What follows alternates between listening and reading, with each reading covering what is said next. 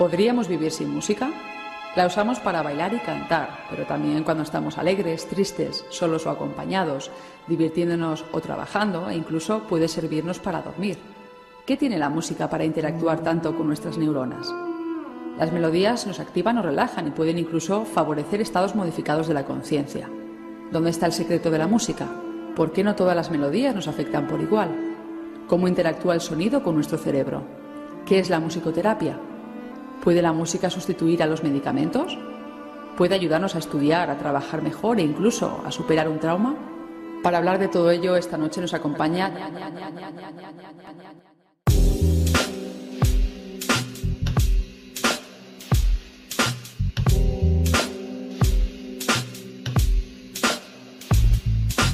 Capítulo 9 de Oreja en Alca. Es un agrado volver a las pistas después de una semanita de paro de grabaciones. El Yeyo que les habla aquí les saluda en un día bien llovido, bien chilote aquí en Ancud. Subimos una vez más al buque de arte e iniciamos esta travesía junto a mis compañeros de abordaje. Estamos con Tomás, un tremendo tripulante músico del corazón, una persona que siempre ha estado ligada y ha estado enamorada de la música. ¿Cómo estáis, Tommy? Buenas chicos, un gusto estar acá en el noveno capítulo de Oreja en Alca, el buque arte la 00.0. También saludar a nuestra comuna, nuestra querida Ancud, que estuvo de aniversario el 20 de agosto, cumpliendo 252 años, así que 20 de agosto de 1768, con el nombre de San Carlos de Chiloé, Ancud, para nosotros. Eh, un saludo ahí a toda la gente, quería. Toda, toda. La compuche. Eh, también estamos con un personaje que ha participado durante ya varios años en la escena musical de Ancud, voz autorizada para hablar de música aquí en el archipiélago. Es participante de la tremenda banda Daba Vuelta y una cantidad de proyectos anteriores que no vamos a mencionar ahora, si no estaríamos media hora hablando. Con ustedes, mi gran amigo, mi hermano, el gran Nacho. Hola, pues queridísimo. Qué bonita presentación. Me hiciste ahí emocionar ahí los pelitos de mi cuerpo. Aquí estamos en la casita con la familia, Anda mi sobrinita por ahí, está grito nomás, así que por ahí la van a escuchar en algunos capítulos. Se vino a quedar así que bacán ahí de, de Yoyito, de tío Yoyo. Cabrón, les traigo una, noticia pulenta. Una tremenda noticia. Cuenta, por mi viejo. Dale, ya cállenlo. Este 12 de septiembre se va a realizar la primera tocata virtual en Ancud, en el teatro de Ancud, Teatro Municipal de Ancud. Tocata virtual, viejo. Tocata virtual. A ver, llegó, llegó la tecnología, Bobiego. Mira, esta tocata va a empezar desde las 2 de la tarde. ¿Cómo esa cosita? Va a empezar desde las 2 de la tarde. Eh, hay bandas invitadas como Barba de Palo, Camuesta, Damper y Dado Vuelta. Esta tocata será transmitida vía streaming en las plataformas de la agrupación Lamentos del Caleuche, que son los organizadores de este evento. Así que ahí atento y atenta a los links que se van a tirar ese día, el 12 de septiembre, para, ver igual las distintas bandas que, van a participar ese día. ¿Qué les parece a ustedes, cabros, esta nueva versión de Tocata que se vienen? Yo creo que se van a venir varias igual, yo creo, más adelante. Va a ser como la tónica de los próximos meses. En lo personal, si me decís, yo soy un ferviente espectador de, de, tocata y espectáculo aquí en Ancud. Me gusta mucho ver en vivo, ¿no? Pero claro, todo, este, todo, este, tema em, me parece bastante positivo poder ver el avance que han tenido algunas bandas eh, en esta en esta pandemia, ¿no? Porque también se sigue haciendo música, se sigue creando, ah, llegan las ideas, también hay más tiempo para pensar cosas, para hacer nueva, música, para poder ensayar, quizá ahora, ya que hay menos, menos contagio, al menos aquí en la comuna de Ancud, Entonces me parece bastante bien en el teatro de Ancud, un lugar clásico de, del arte, ¿no? Un epicentro de arte. Son ya innumerables las veces que, que hemos estado como espectadores y también participando en ese escenario. Así que me parece bacán, hermano. Voy a estar ahí viendo la tocata online. Oye, por lo demás, tremendas bandas, Barba de Palo, Camuesta, Dado Vuelta. Y Damper. Damper. Así que estar bien atento ahí a la tocata que es el 12 de septiembre. Se transmite vía, streaming. Streaming. Bueno. Sí, pueden buscar las plataformas. Sí, lo pueden buscar en las plataformas, por ejemplo, de a través de Facebook, en la página de Lamentos del Caleuche, o vía YouTube también en el canal de Lamentos del Caleuche. Así que atentos nomás ese día, atentas. Y bacán, yo lo encuentro, bueno, obviamente por la pandemia, pero que loco igual que la gente tenga la facilidad de poder ver una tocata, no sé, pues en tu casa, atrás de la estufa, no sé, pues... cómodo muy cómoda, no sé, me, imagino que igual es súper novedoso. Como que rompe un poco los esquemas de, de las tocatas que estamos acostumbrados. Sí, pues novedoso.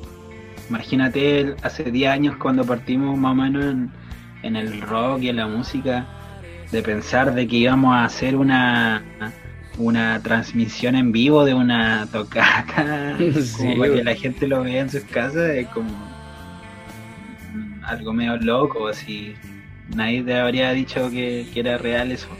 Sí, pues. Oye, chicos, ¿qué invitado hay en este capítulo? Vamos a tener puro músculo, hermano. Vamos a tener dos grandes invitados quienes hoy por hoy son protagonistas de la escena musical ancuditana. Están trabajando no solo en sus proyectos propios, sino que sus proyectos los están haciendo colaborativos, están trabajando con nuevas bandas, con artistas generando, produciendo, elaborando las nuevas melodías de la ciudad de Ancud. Nos referimos a Vladimir Zúñiga, sonidista y músico, y a Alonso Núñez, quien ha llegado desde la Patagonia a dar su granito de arena muy importante aquí como músico y como productor en Chilota Records. Vamos a estar conversando con ellos como ya saben, como es habitual aquí en Oreja en Alca, sobre sus inicios, las influencias y también los proyectos actuales que están elaborando en la ciudad del Pueto. Oye, Yeyo, recordarle a toda la audiencia que nos pueden seguir en nuestras redes sociales, Instagram, Oreja de Nalca, para estar eh, al tanto de los capítulos que hemos subido a la plataforma Spotify, así que los pueden seguir escuchando. ¿Nos vamos con algo de música chilota ahora o no? Eso, tírense un temita, bo. Ya nomás, por mi viejo, vamos entonces con un tema. Vamos a abrir los fuegos de este capítulo 9, Alquimia, junto a Duo Tantau, hablando de, Alonso y de Vladimir, ¿cierto? Los chicos de Chilota Records, quienes han colaborado con Duo Tantau. Así que vamos a escuchar ahora un temita, pero ¿qué les parece si escuchamos a Duo Tantau presentarlo? Adelante. Hola amigos y amigas, aquí le dejamos el contrapunto eh, del humo viejo y la chaumán. Un contrapunto es una, un desafío entre dos eh, poetas. Y en este caso eh, es un contrapunto por personificación, es decir, cada, cada cantor, cada cantora toma un personaje eh, y lo trata de representar en, un duelo eh, contra el otro. Por eso lo llamamos contrapunto porque es una forma poético-musical. En este caso, el humo viejo quiere deshacerse de la chaumán que lo está ahogando con, con sus raíces que, lo abrazan. Eh, y la chaumán, bueno, no se quiere ir. De eso se trata esta canción que esperamos les guste y la disfruten. Muchos saludos a Oreja de Narca.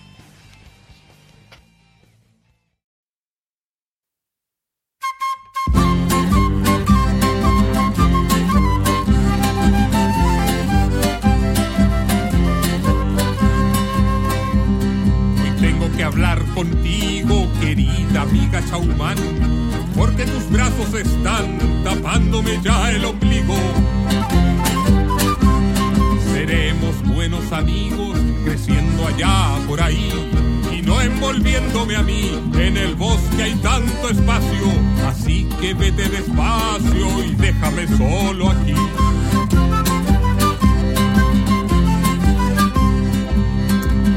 Escúchame, Ulmo viejo, no te pongas tan mañoso. Mírate, muy añoso y yo nada que me quejo. El escenario es complejo, no puedes echarme así. Aquí mismo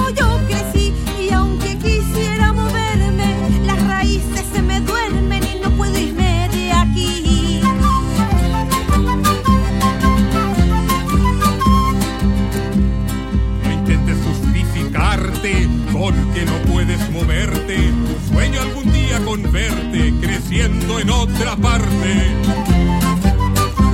Pues intenta trasladarte, cambia ya de residencia. Corre por tu independencia, busca ya tu propia vida. Déjame aquí, olvida tan ridícula ocurrencia.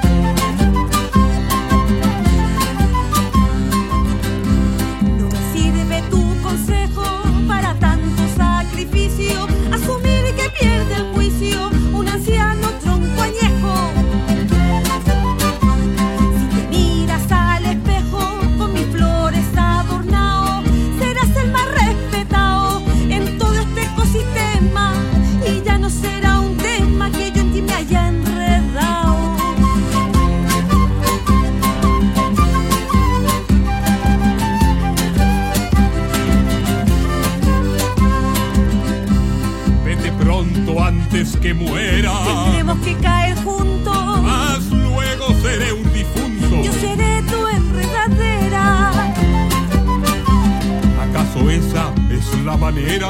Así es la naturaleza. ¡Ay, qué forma tan traviesa! Nos trajo este contrapunto.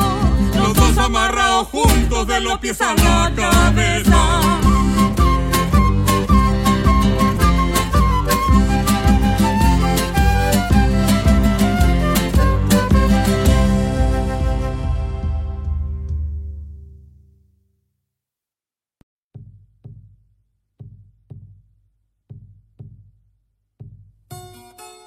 Bienvenidos y bienvenidas a este bloque donde estaremos conversando más en profundidad con Alonso Núñez y Vladimir Zúñiga, dos grandes del sonido que han trabajado con una gama importante de artistas locales y también en diferentes lugares del país, haciendo sonido en vivo, trabajando en proyectos de discos musicales, trabajos audiovisuales, producciones musicales y toda esa alquimia de sonido que se vive de las perillas y frecuencias.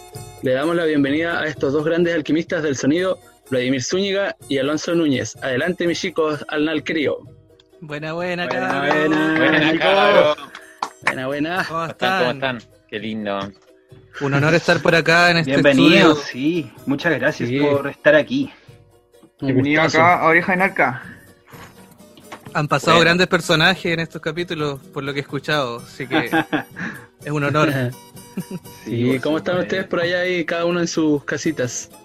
Buena cabrón, bacán, bacán eh, la- por la invitación.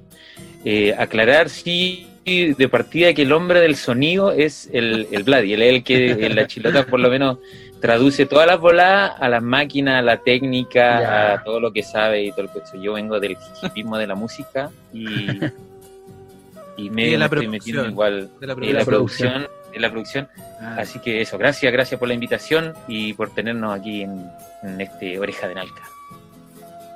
excelente. Buena. Les voy a preguntar sobre su inicio. A ti primero, Alonso. ¿Cuáles son tus primeros recuerdos y aproximaciones con la música y con la cultura?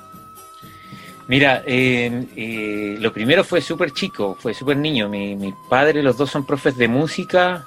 Siempre hubo mucha música en mi casa. Por el lado de mi papá hay una familia grande de, músicos, eh, músicas y artistas. Y eh, mis viejos se conocieron en la U. Ah, sí, me fue súper atrás.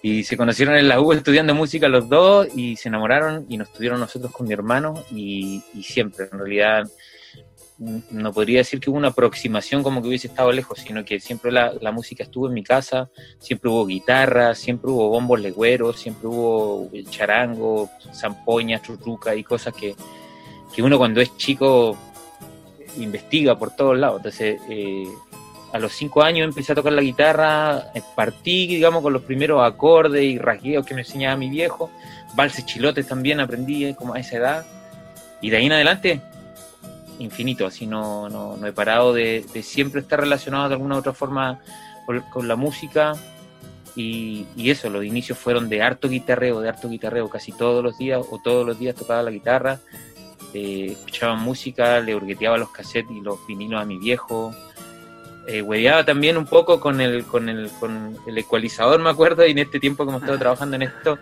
con el ecualizador del, equipo, jugaba a ver qué pasaba con cada cosa, etcétera. Era un equipo chiquitito que teníamos en la casa.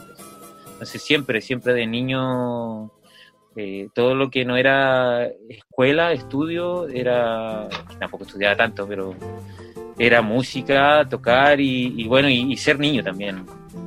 Oye, Alonso, cuéntanos, ¿dónde vivías tú estos primeros años? ¿Qué... Yo me crié en Puerto Aysén. Puerto Aysén es un, es, un, es un pueblo que está, una ciudad ya que está muy cerca de Coyhaique, en la Patagonia. Un pueblo que es muy parecido a Ancud en su, en su geografía, en su, en su clima. Llueve casi tanto como, como acá. Y, y, y me crié en ese pueblo hasta los 12 años. Ahí fue toda esta historia que te cuento. Eh, participé en, el, en, la escuela de tocar en un montón de cosas. Eh, y, y, después me fui a vivir a Coyhaique. En Coyhaique ya empezó como, como a, los, a los 12 años me fui para allá y más o menos a los 15 ya empezó un tema que era entre, entre jugar y trabajar con la música, porque ya empezamos a tocar con bandas y, y empezamos a, a darle vuelta a todo lo que es armar una banda primero, con todo lo que significaba de agarrar equipo, de andar con los autos de los viejos prestados, así para subir un bajo, una batería. Bueno, ustedes lo han vivido, me imagino acá en, en el fútbol lo mismo. Todo lo que uno hincha para poder juntarse a tocar con los amigos, sí. eh, que de repente llegan los pacos y no te dejan tocar, etcétera. Entonces, todas, todas esas cosas se vivieron en Coyhaique, las viví en Coyhaique. Y ahí, bueno, empezaron a salir las primeras tocatas, festivales, eh, y todo lo que eso implica, todo ese lado B que es un poco lo que le da también la, las ganas a uno de seguir en esto, por los amigos que te vaya haciendo, lo, ¿cachai? Como, como que uno se arma el oficio, el oficio, no, no, no profesión ni nada, sino que el oficio de, de ser músico como a esa edad. A mí me pasó así. Y de ahí en adelante fue como seguir haciendo lo mismo, eh, conociendo más cosas y, y etcétera. Eso así un poco. Eso fue en Coyhaique. Y después Valpo y Santiago y, y Ancud. bueno, hermano. Oye, Vlad, ¿y tú? Cuéntanos tus primeros recuerdos. Mis primeros recuerdos, bueno, de la música, al igual que el Alonso, y yo creo que al igual que muchos de los que estamos metidos en este mundo, es que en nuestra casa se escuchaba música, mucha música variada, mucho rock, mucho música andina, era una mezcla de, todo. Harto Zeppelin, harto Pink Floyd, así desde muy pequeño. Y mmm, después ya en el colegio, recuerdo cuando te piden llevar o flauta o guitarra, ¿cachai? Como el, profe de música en la básica. Creo que en mi curso yo era el único que llevaba guitarra.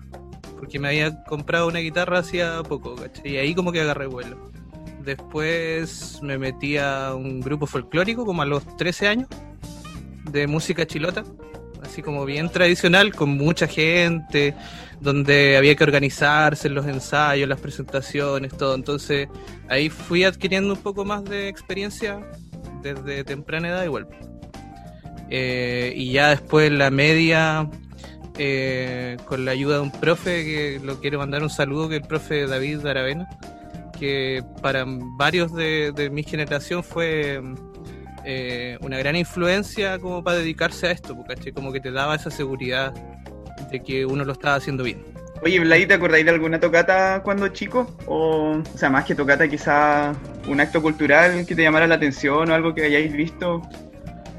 Eh, ¿Desde muy chico o desde ya cuando estaba tocando? Dice así. Por ejemplo, Porque... harta gente le marcó cuando fueron los Jaivas para allá. Ah, sí, sí, sí, totalmente. Los Jaiba y Yapu, eh, alguna vez eh, Adrián y los dados negros en el gimnasio fiscal, así como que recuerdo eso. Un clásico. Sí, pues, clásico. Buena chicos. Oye, hablando un poquito ahora de, de las influencias, porque si bien ustedes llegan de una manera parecida en cuanto a lo familiar, de seguro que algo han ido tomando de, de- de otros artistas, quizás de otros lados. A mí me llama la atención el, el, el, el rockero que hay acá en Ancud. A esta gente le gusta mucho el rock. Eh, eh, bien una ciudad que Sí. consume mucho rock eh, hay- hay- y muy buen rock. En mi caso, en, en el caso de mi familia, creo que el, sonido con el que estuve relacionado fue más latinoamericano. En mi casa sonaba Inti Illimani, la Mercedes Sosa. eh, mi papá escuchaba rock, pero era como súper clásico de clásico, así como que una vez se compró un- un CD de los, de los Beatles y le dio como caja así de mucho tiempo y fue como lo más rockero que escuché.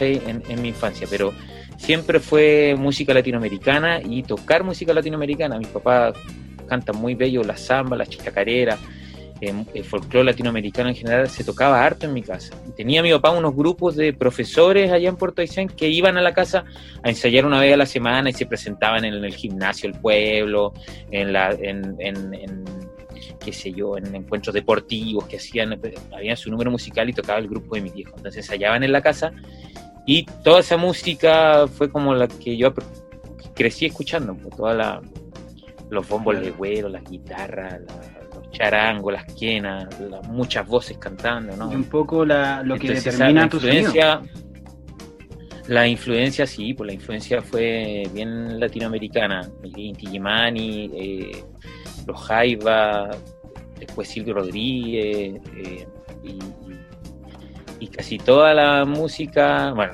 no podría decir que casi toda, pero mucha música argentina, eh, brasileña, igual se escuchaba en la casa, entonces como que siempre pegaba acá en el continente. Después en el colegio caché la cumbia villera, que unos amigos eran fanáticos y me hice fanático de la cumbia villera y, y el rock también.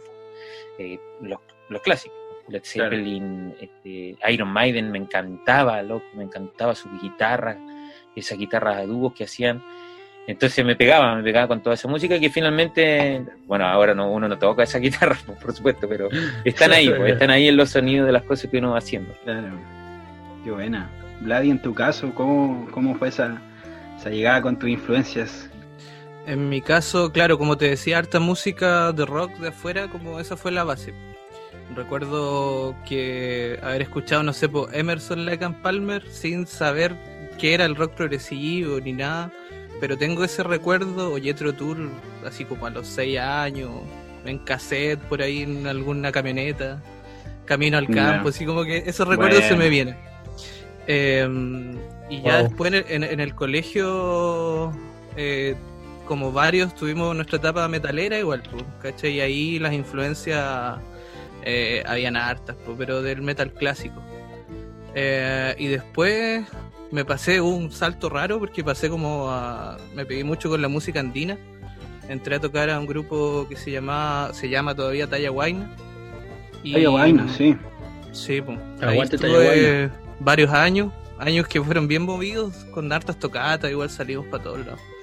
¿Y qué tocaba ahí? Eh, primero tocaba guitarra y después en la segunda etapa pasé al bajo. Andaba con mi amplificador de bajo Ya. para todos lados. Como 100 kilos el viejo. El muerto. Cargando el muerto, el viejo. Sí. Nada y más. ya después, después ya cuando me fui a Santiago, ahí ya me llegó el rock progresivo a full. Y toda la música que tuviera como, sí, eh, me, me gustaba como toda la música que tuviera experimentación en cuanto a las métricas, como a las armonías, como que no fuera lo, lo, lo, lo- lo más pop en ese sentido, ¿cachai? Todo lo anti-pop.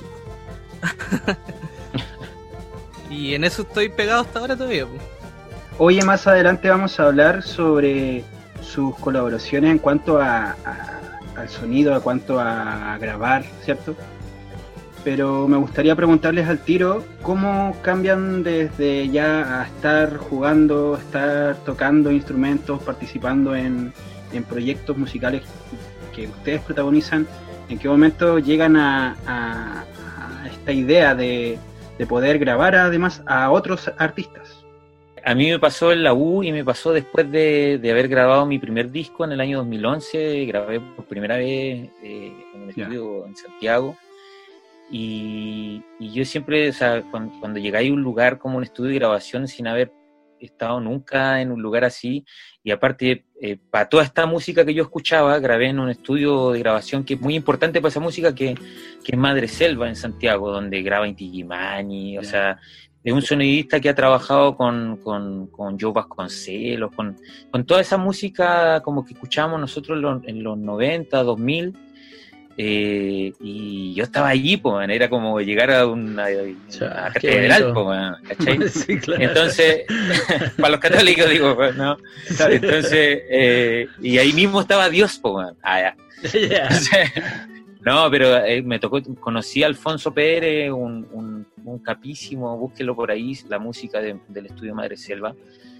Y, y tuvimos que grabar mi disco en una semana, entonces Wow. eh, el disco lo produje yo, eh, lo trabajé con cada músico, me inventé un método, un método para, para poder llegar bien al estudio a grabar, porque no, no teníamos tiempo para poder, eh, ¿cómo se llama? Trabajar los arreglos, ponernos a crear. O sea, yo lo- los trabajé, lo hice antes, se lo mandé a cada uno, ensayé por separado con cada uno y después nos fuimos una semana a grabar, ¿cachai? Y, La media pega. y, y ahí aprendí un poco esta metodología y se juntó con otro lado que era el lado de, de estar produciendo música, pero también de estar trabajando en un área de la música que hasta antes del estallido social era medio mal mirada en Chile, que era el canto protesta. La, eh, es la música que yo he hecho, es a lo que me he dedicado. Y, y hasta antes del estallido social eh, es una música que, que no tiene cabida en los medios, que le cierran las puertas, que te censuran de los lugares, ¿cachai? Mm.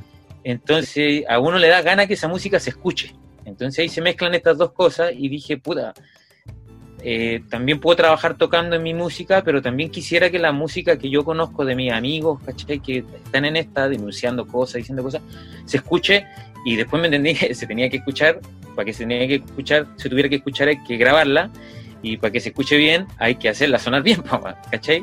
Entonces ahí se, se- se mezclan un montón de cositas que, que uno va teniendo, como las ganas de escuchar esta música y las ganas de escucharla que suene bien todo, se entienda todo, etcétera Y ahí, para poder lograr, comillas, ese, ese sueño de, de poder darle vuelo a esta, a esta música también, es que me cruzo con la producción musical y, y- y empecé a comprarme mi equipito, entre medio me vine a vivir a Chiloé, Ya. ¿cachai? Tuve un proyecto antes con unos amigos en Santiago de, de la creación de un estudio de grabación, un estudio precioso que está en Santiago, lo hicimos con unos amigos, de ahí yo me vine a Chiloé, etcétera, y ahí empieza un cuento ya un poco más abajo del, del escenario, pero sacando otros rollos, pues mirando otras Sí. cosas, ¿cachai? Y todo eso.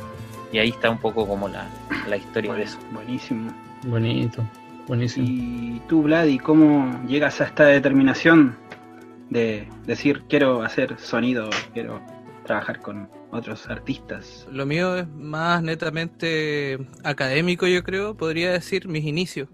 Porque antes de entrar a estudiar sonido yo no, no traía un bagaje como en el aspecto técnico, ¿cachai? No, no había trabajado en sonido, nada. O sea, fue algo casi fortuito, eh, que tomé una decisión en un momento y dije quiero estudiar esto y no quiero estudiar otra cosa. Y, mm, y ya dentro de la, de la carrera uno va, va aprendiendo a grabarse primero cómo se grababa eh, desde los años 80 hacia atrás, por ejemplo, con eh, grabando en máquinas multipista, grabación de cinta, consolas análogas, todo eso. Más que nada como para ir conociendo cómo se hacía, cómo era. Claro. Y después, obviamente, te pasáis a, la- a lo que es lo actual, que es la grabación en digital y todo. Y dentro de la carrera, uno le piden que uno vaya llevando bandas, ¿cachai? Uno ar- arma grupos de cuatro compañeros, por ejemplo, y tenéis que buscar una banda y tenéis que hacerle la producción eh, completa. Grabación, mezcla, todo esto tiene que ser muy organizado, ¿cachai? muy profesional. Entonces ahí uno va aprendiendo. Y después eh, eso lo venía a replicar los veranos en Ancud.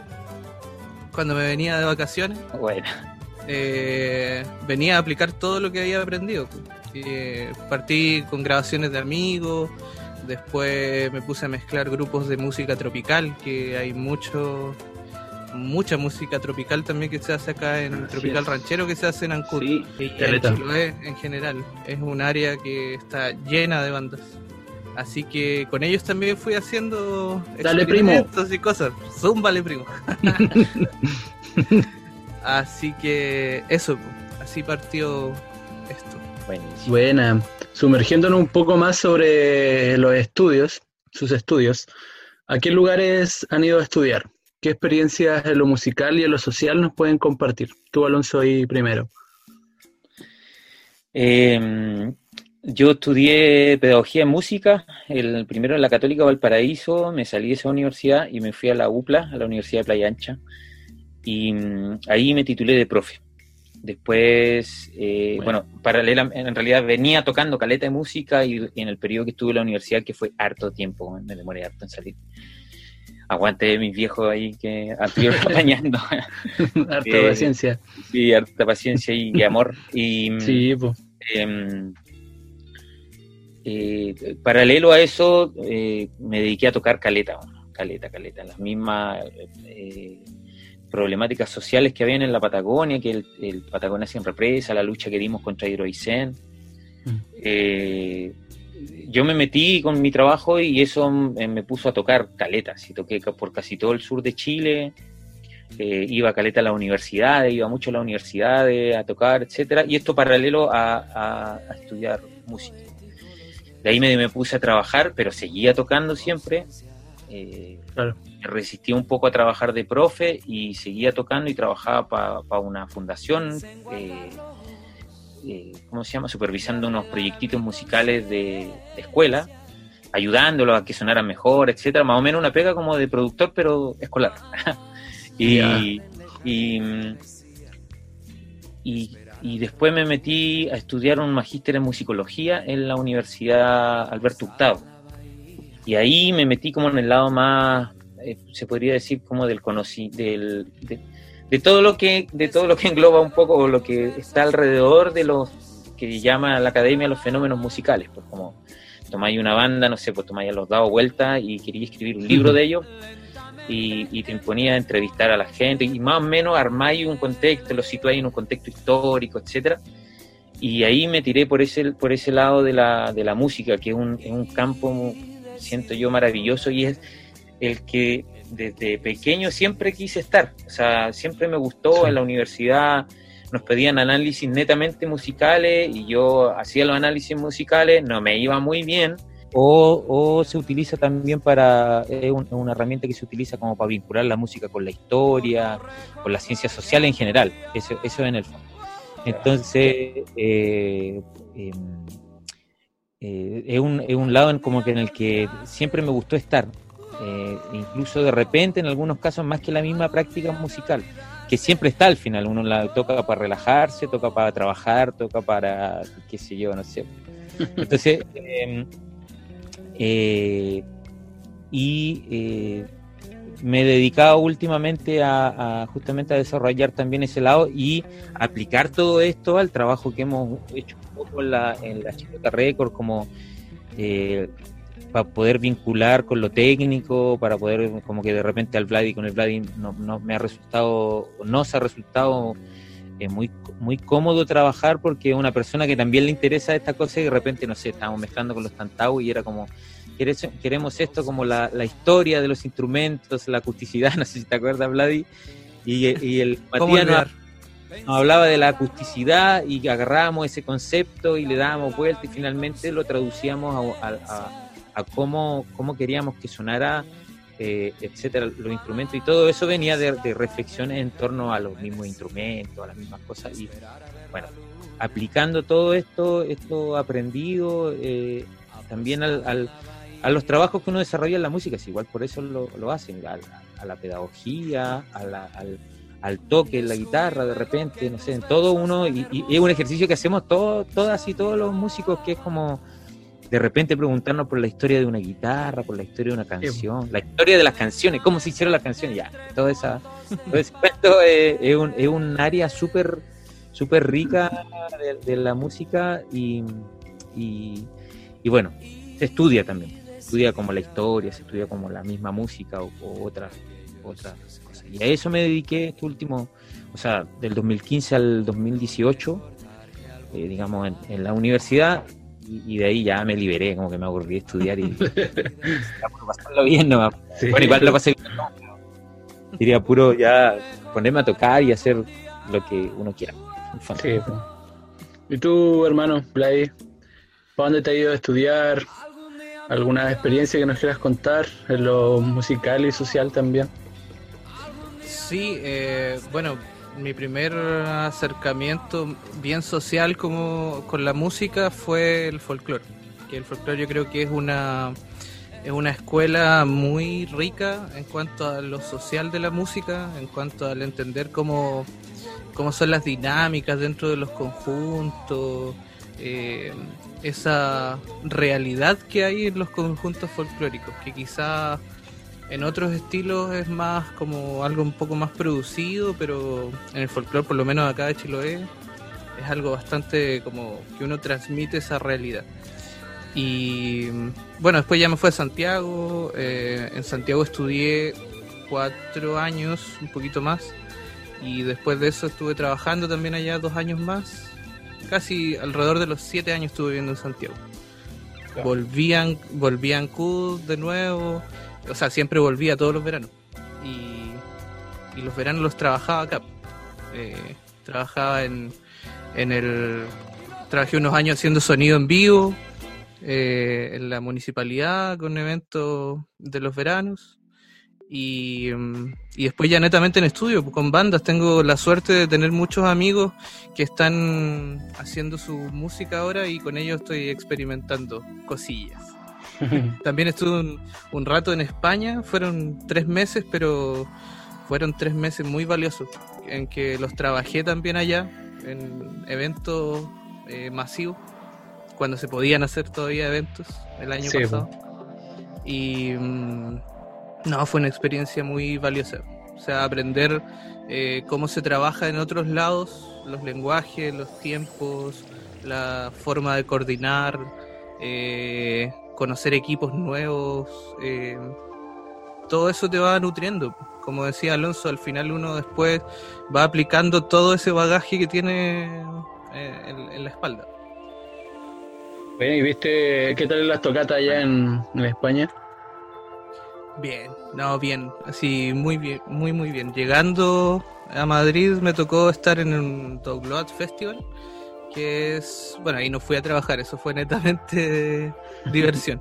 Ya. Y claro, eventos, festivales europeos con mucha gente, con muchos escenarios, cosas que se están replicando igual acá en Chile hace ya varios años, en Santiago, eh, pero son eventos que impactan.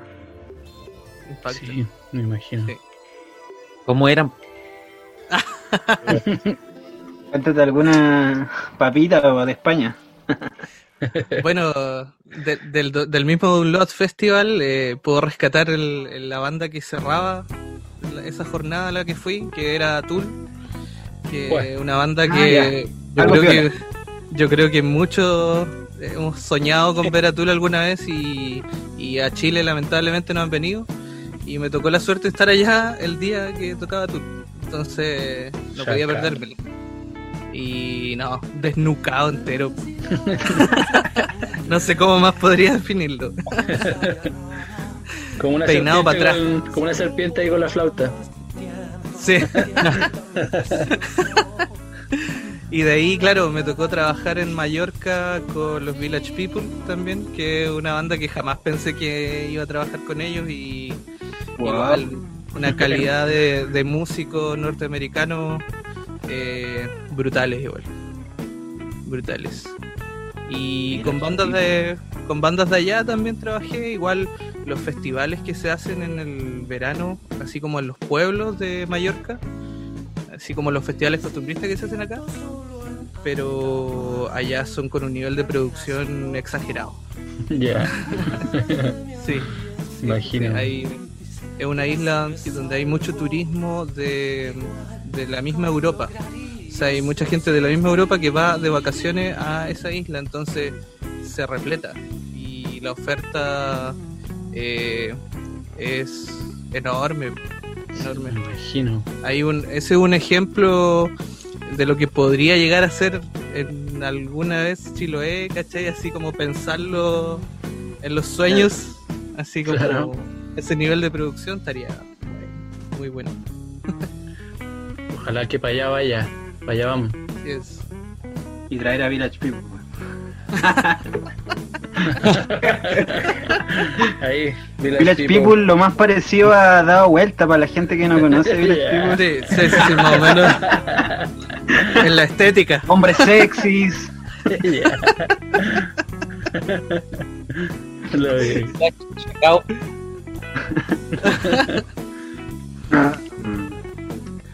Excelente, estamos con Alonso Núñez y con Vladimir Zúñiga, dos tremendos invitados protagonistas de la escena musical de Ancud, aquí en el capítulo 9 de Oreja en Alca.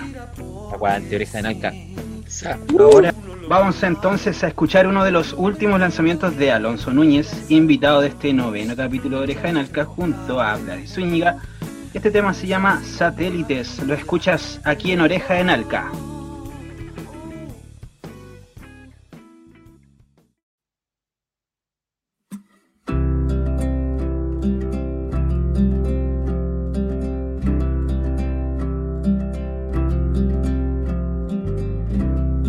Cuando los satélites comiencen a volver, nos traerán las cartas que escribimos sin saber. Dirán que todo lo que se ha sabido desde aquí tiene color de sangre.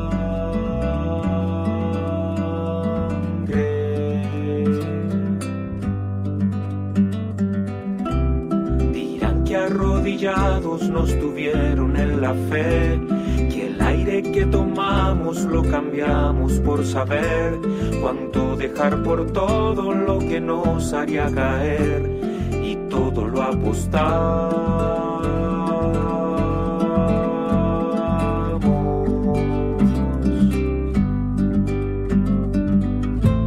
Dirán que en las maletas que trajimos hasta aquí no había ningún verso que les hiciera sentir. Los árboles dijeron lo que no había que hacer y bajamos la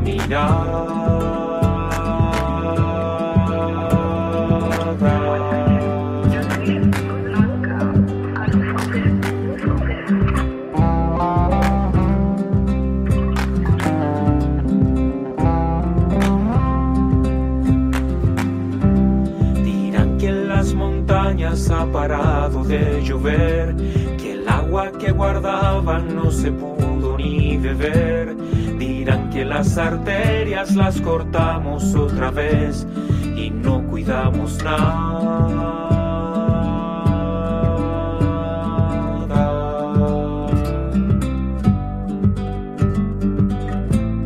Dirán que el tiempo que fotografiamos sin saber nos vio como hechizados, devoramos todo Que el precio de la vida no se pudo detener y que siempre nos fallamos.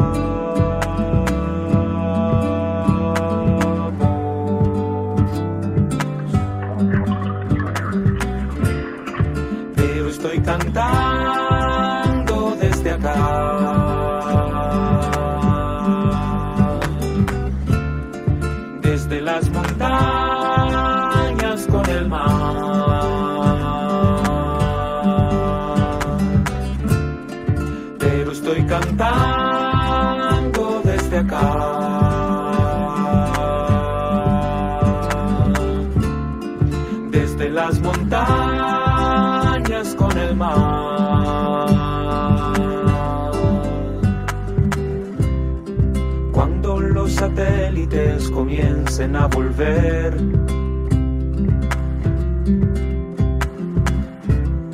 Cuando los satélites comiencen a volver.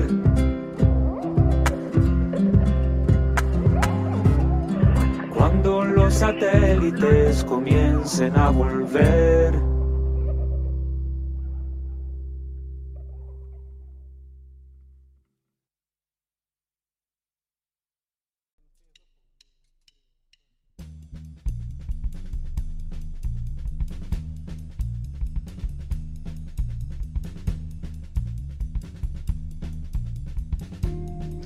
Estamos aquí de vuelta en Oreja de Nalca con estos dos grandes invitados, estos alquimistas del sonido. Nos han contado sus historias, por ahí sus trajines. Vladi, te voy a preguntar primero a ti. En cuanto, a, en cuanto a trabajos con bandas, con las y los diferentes artistas, ¿con qué bandas has colaborado? ¿Cómo se cocina un disco? ¿Cómo es ese proceso? ¿Cuáles son las facilidades y dificultades? Eh, bueno, he trabajado en tanto en vivo como en estudio, pero yo diría que tengo más experiencia trabajando en vivo hasta el momento, con, con hartas bandas. Allá en Santiago me salían de repente sus peguitas y con bandas las que después me seguían llamando y tocatas en los bares y cosas así. Y en cuanto a discos, eh, discos, discos, han sido pocos los que he trabajado como más, más a nivel de producción de disco. Más he trabajado ayudando a las bandas a hacer su, sus primeras grabaciones casi. Eh, que es algo importante también porque mm, eh, cuando una banda nunca ha grabado es harto lo que tiene que aprender para poder llegar a, a, un estudio, a sentarse con un micrófono y unos, unos audífonos y grabar su parte, ¿cachai? Sí, sí. Entonces, ha sido una escuela para mí y para las bandas, creo yo. Eh, entonces ahora vamos ya como caminando con varias bandas al, al siguiente paso, que es como grabar ya más un disco, un long play, dijera. Oye, ¿cuáles serían esas eh, banditas de acá en Cud? ¿O locales? No, acá en Cud eh, tengo la suerte de trabajar con una banda en la que yo la veía desde más chico, iba a las tocatas y siempre decía, me gustaría trabajar con ellos, me gustaría trabajar con ellos, y eh, que son los Barba de Palo, eh, que ahora, desde hace un par de años, hemos estado trabajando juntos, tanto en vivo como en, en, estudio, y mm, eh, bueno, después los Dado Vuelta también, que son grandes amigos, ahí Nacho está en el panel. ¿Quiénes son esos viejos ya? Esos viejos torcidos. no, cabros con los que eh, nos conocemos desde el colegio prácticamente. Entonces vamos avanzando juntos y eso es súper es súper bueno, pues es motivante. ¿Cachai? Que ideas nuevas que se vienen a la cabeza uno las implementa y ya tienes una banda con quien implementarlas, ¿cachai? Es una forma de, ir practicando. Eh, también con Alonso hemos trabajado con los proyectos de Tantau, con el último disco de Tantau, que eso fue una experiencia igual muy, muy bonita, música chilota eh, del siglo XXI, que está eh, muy bien compuesta, las armonías son hermosas, y había que ponerle ahí la parte técnica y nos afiatamos bastante en, Chilota Records con eso. También, como decía, he trabajado harto con grupos tropicales. Eh, temas que salen de repente en la radio, uno prende la radio y está sonando algún tema que, que grabé hace un tiempo atrás y esa, esa sensación igual es, buena. No con toda la, música que uno graba tiene la suerte de salir en la radio, por ejemplo, aunque sean radios locales. Pero eso es algo mágico, de repente subirte a un colectivo eh, y que llegue en la radio puesta y esté sonando una canción que mezclaste hace dos años atrás, una cosa así. Excelente. Es importante eh, igual eso que decía y de darle como el impulso a las bandas que no están acostumbrados a, grabar. Sí, Lo, te lo digo personalmente, con dado vuelta, a nosotros igual no, nos costó caleta, pero siempre fue algo bien divertido. Y porque estamos trabajando contigo, que te conocemos de años, entonces igual fue bonito eh, empezar desde ahí, pues, como desde, desde ese cero. Con, con la otra banda que he trabajado harto y, y fue algo que prácticamente yo llegué y quería trabajar con ellos al tiro, es con los Caravan. Bueno. Que mm, los Caravan hace un par de años atrás me enviaron unas grabaciones, me pidieron que las masterizara y las escuché y de ahí no los salté más a los cabros. Lo he ocupado para hacer experimentos tanto en bares, en el teatro, hemos grabado al aire libre, en, en- en eventos eh, grandes también. Y mm, todo eso es, es experiencia para, para todo, para los músicos y, y para uno como, como técnico. Bueno. Alonso, hablemos un poquito de, de Chilota Record. ¿Cómo es para Oye, ti igual ese trabajo? ¿Cómo ha ido colaborado? ¿Con quién has colaborado igual? Eh, eh, bueno, el- con la Chilota Record, desde que llegué, empecé a trabajar en la, con la música de Caimán. Nos conocimos en, en la Bohemia Ancuditana y nos hermanamos con Caimán.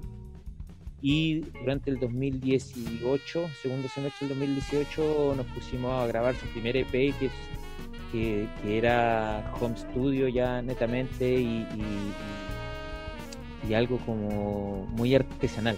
Estábamos buscando eh, grabar con los pocos recursos que teníamos eh, y hacerlo lo mejor posible en, una casita que yo tenía ahí, que era la, la casa de las Currirris, que después fue, fue mi casa. Y en esa casa partió Chilota Record, un poco poniendo en práctica también lo que había aprendido en el estudio donde había trabajado, que fue acondicionar lugares para grabar. Eh, más que buscar un estudio con todas las características, la verdad es que la realidad sureña no da tanto para eso como en Santiago que tenéis, qué sé yo, 60 estudios donde poder ir, donde todos te van a atender bien o graban a una calidad.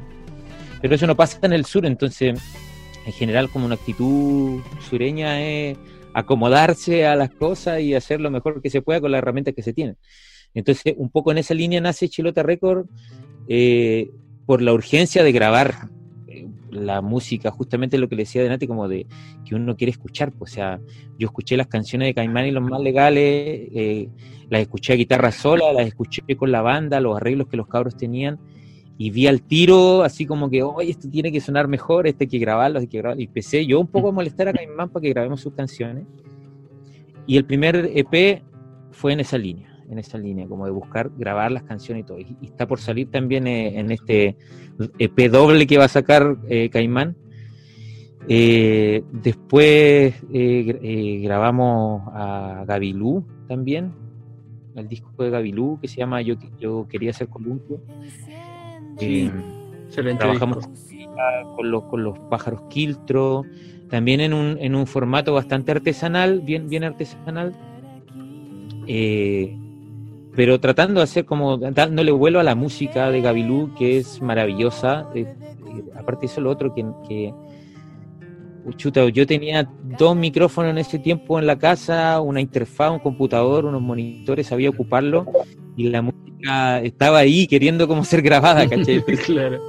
hagámoslo en mi casa nomás, metámosle, ahí vemos, ¿cachai? Y de a poco fuimos profesionalizando, después eh, en el trabajo de Tantau eh, tuve que acudir, digamos, a Vladimir porque eh, yo siempre he trabajado como teniendo súper claro los límites míos, ¿cachai? Yo no soy sonidista, entonces Claro. eh, necesitaba una persona que, que maneje bien las perillas, pero también que, que sea menos trabajar, ¿cachai? Eh, igual los bueno, tienen muy buena fama de ser muy buena onda, Sí, ¿cachai?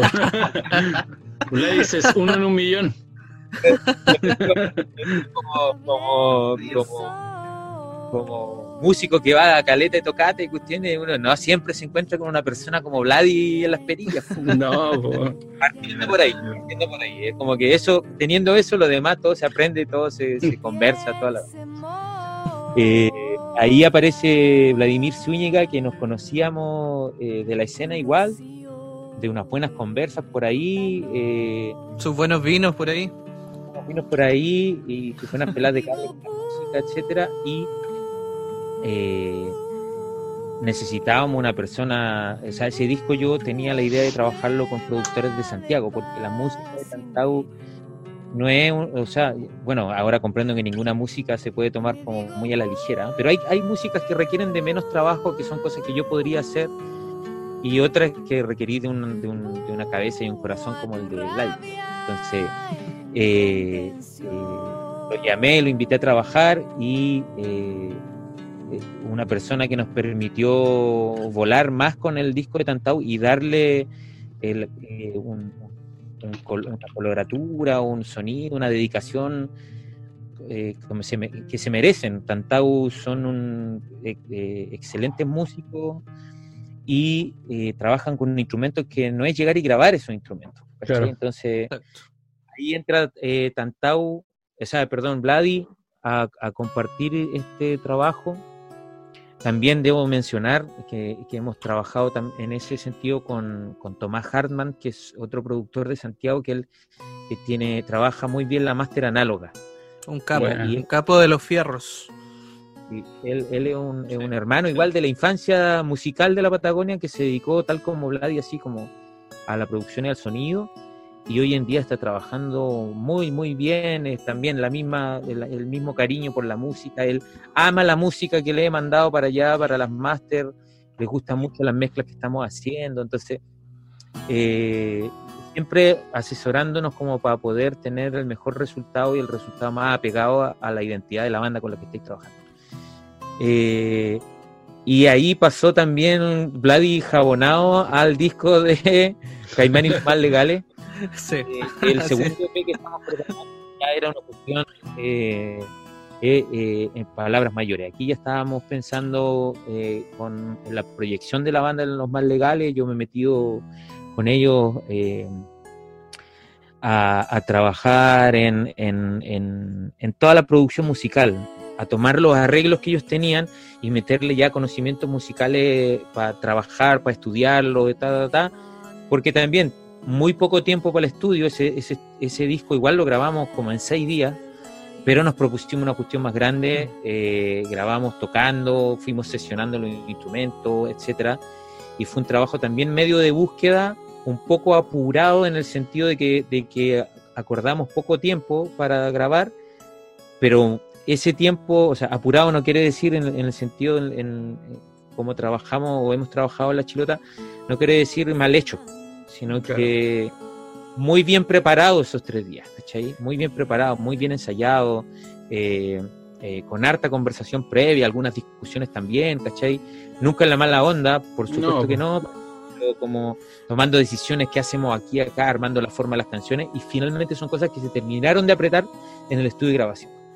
Entonces, eh, ahí eh, yo participé de la, yo hice la, la- esta producción y la grabación, y eh, hice edición también del, del, del trabajo de los más legales, y después se lo pasamos a Vladi, y hemos ido trabajando juntos unas mezclas que hoy día estuvimos trabajando en las últimas tan hermosas. Están muy Uh, buenas. buena. No, y, y el hecho de recibir todo ordenadito, ¿cachai? Como to- cada canción ya limpia, con todo decidido qué parte va, qué parte no va, para mí es un tremendo avance, ¿cachai? De repente me ha pasado en otras producciones que recibo como todo muy... o yo mismo grabo y mezclo y hago todo y se me desordena y no es lo mismo como trabajar con un aliado que, que te lo entrega ya eh, listo para, para empezar a, a picar plugins. Con la masa, con la masa lista ahí. Eh, exacto. Oye, cabrón, ahí hablando de, del dúo Tantau y de los Barba también, tenemos ahí una sorpresilla, unos saludos, unos registros de audio para ustedes, para que lo escuchen. Esa, buena.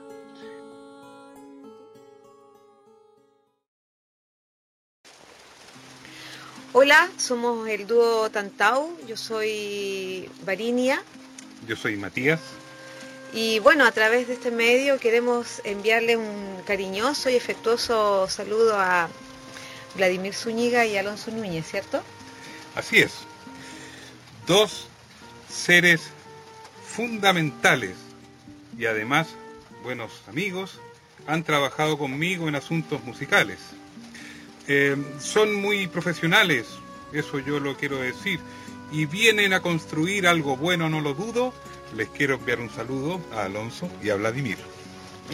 Ahí está, a través de esa décima eh, improvisada que acaba de hacer Matías, le dejamos un, un bello saludo.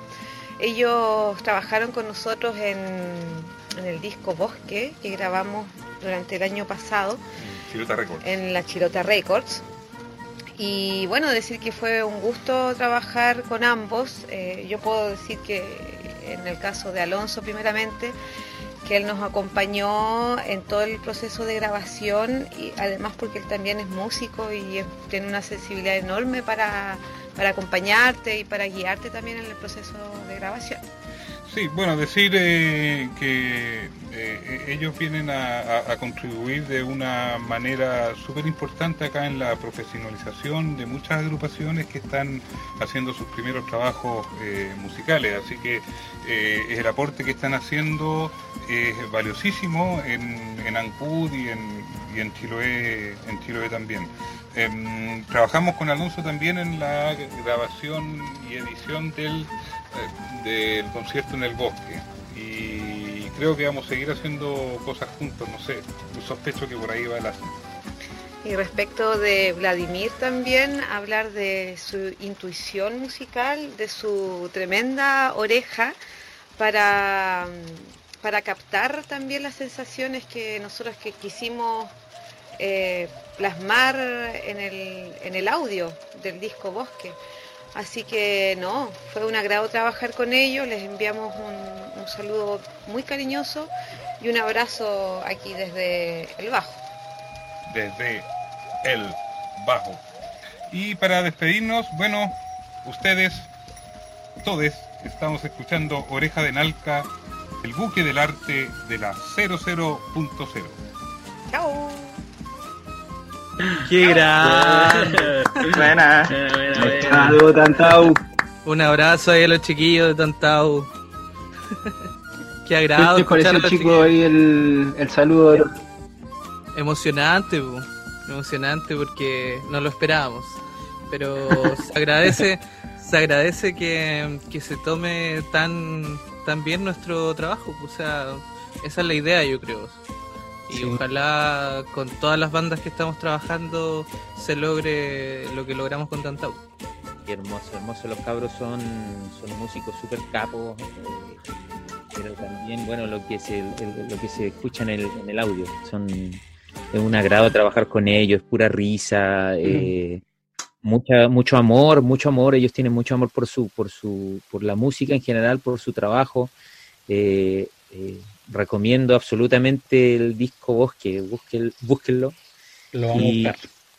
por ahí de una copia, porque aparte el trabajo gráfico que hicieron, que hizo el Sí. hermano de Matías, ahí está precioso, está precioso de verdad. Ellos lo están vendiendo súper barato, así que búsquenlo por ahí, la gente que esté escuchando, porque de verdad que es un, un disco que le viene a hacer muy bien, muy bien a, a toda la isla de Chiloé, a todo el sur. eh, de verdad, de verdad búsquenlo, está hermoso y, y- y- y qué lindo que, que esta sorpresita de, de- Qué bueno que le gustó. Bueno, y ahora vamos con otro audio de Ignacio Catalán, bajista de Barba de Palo.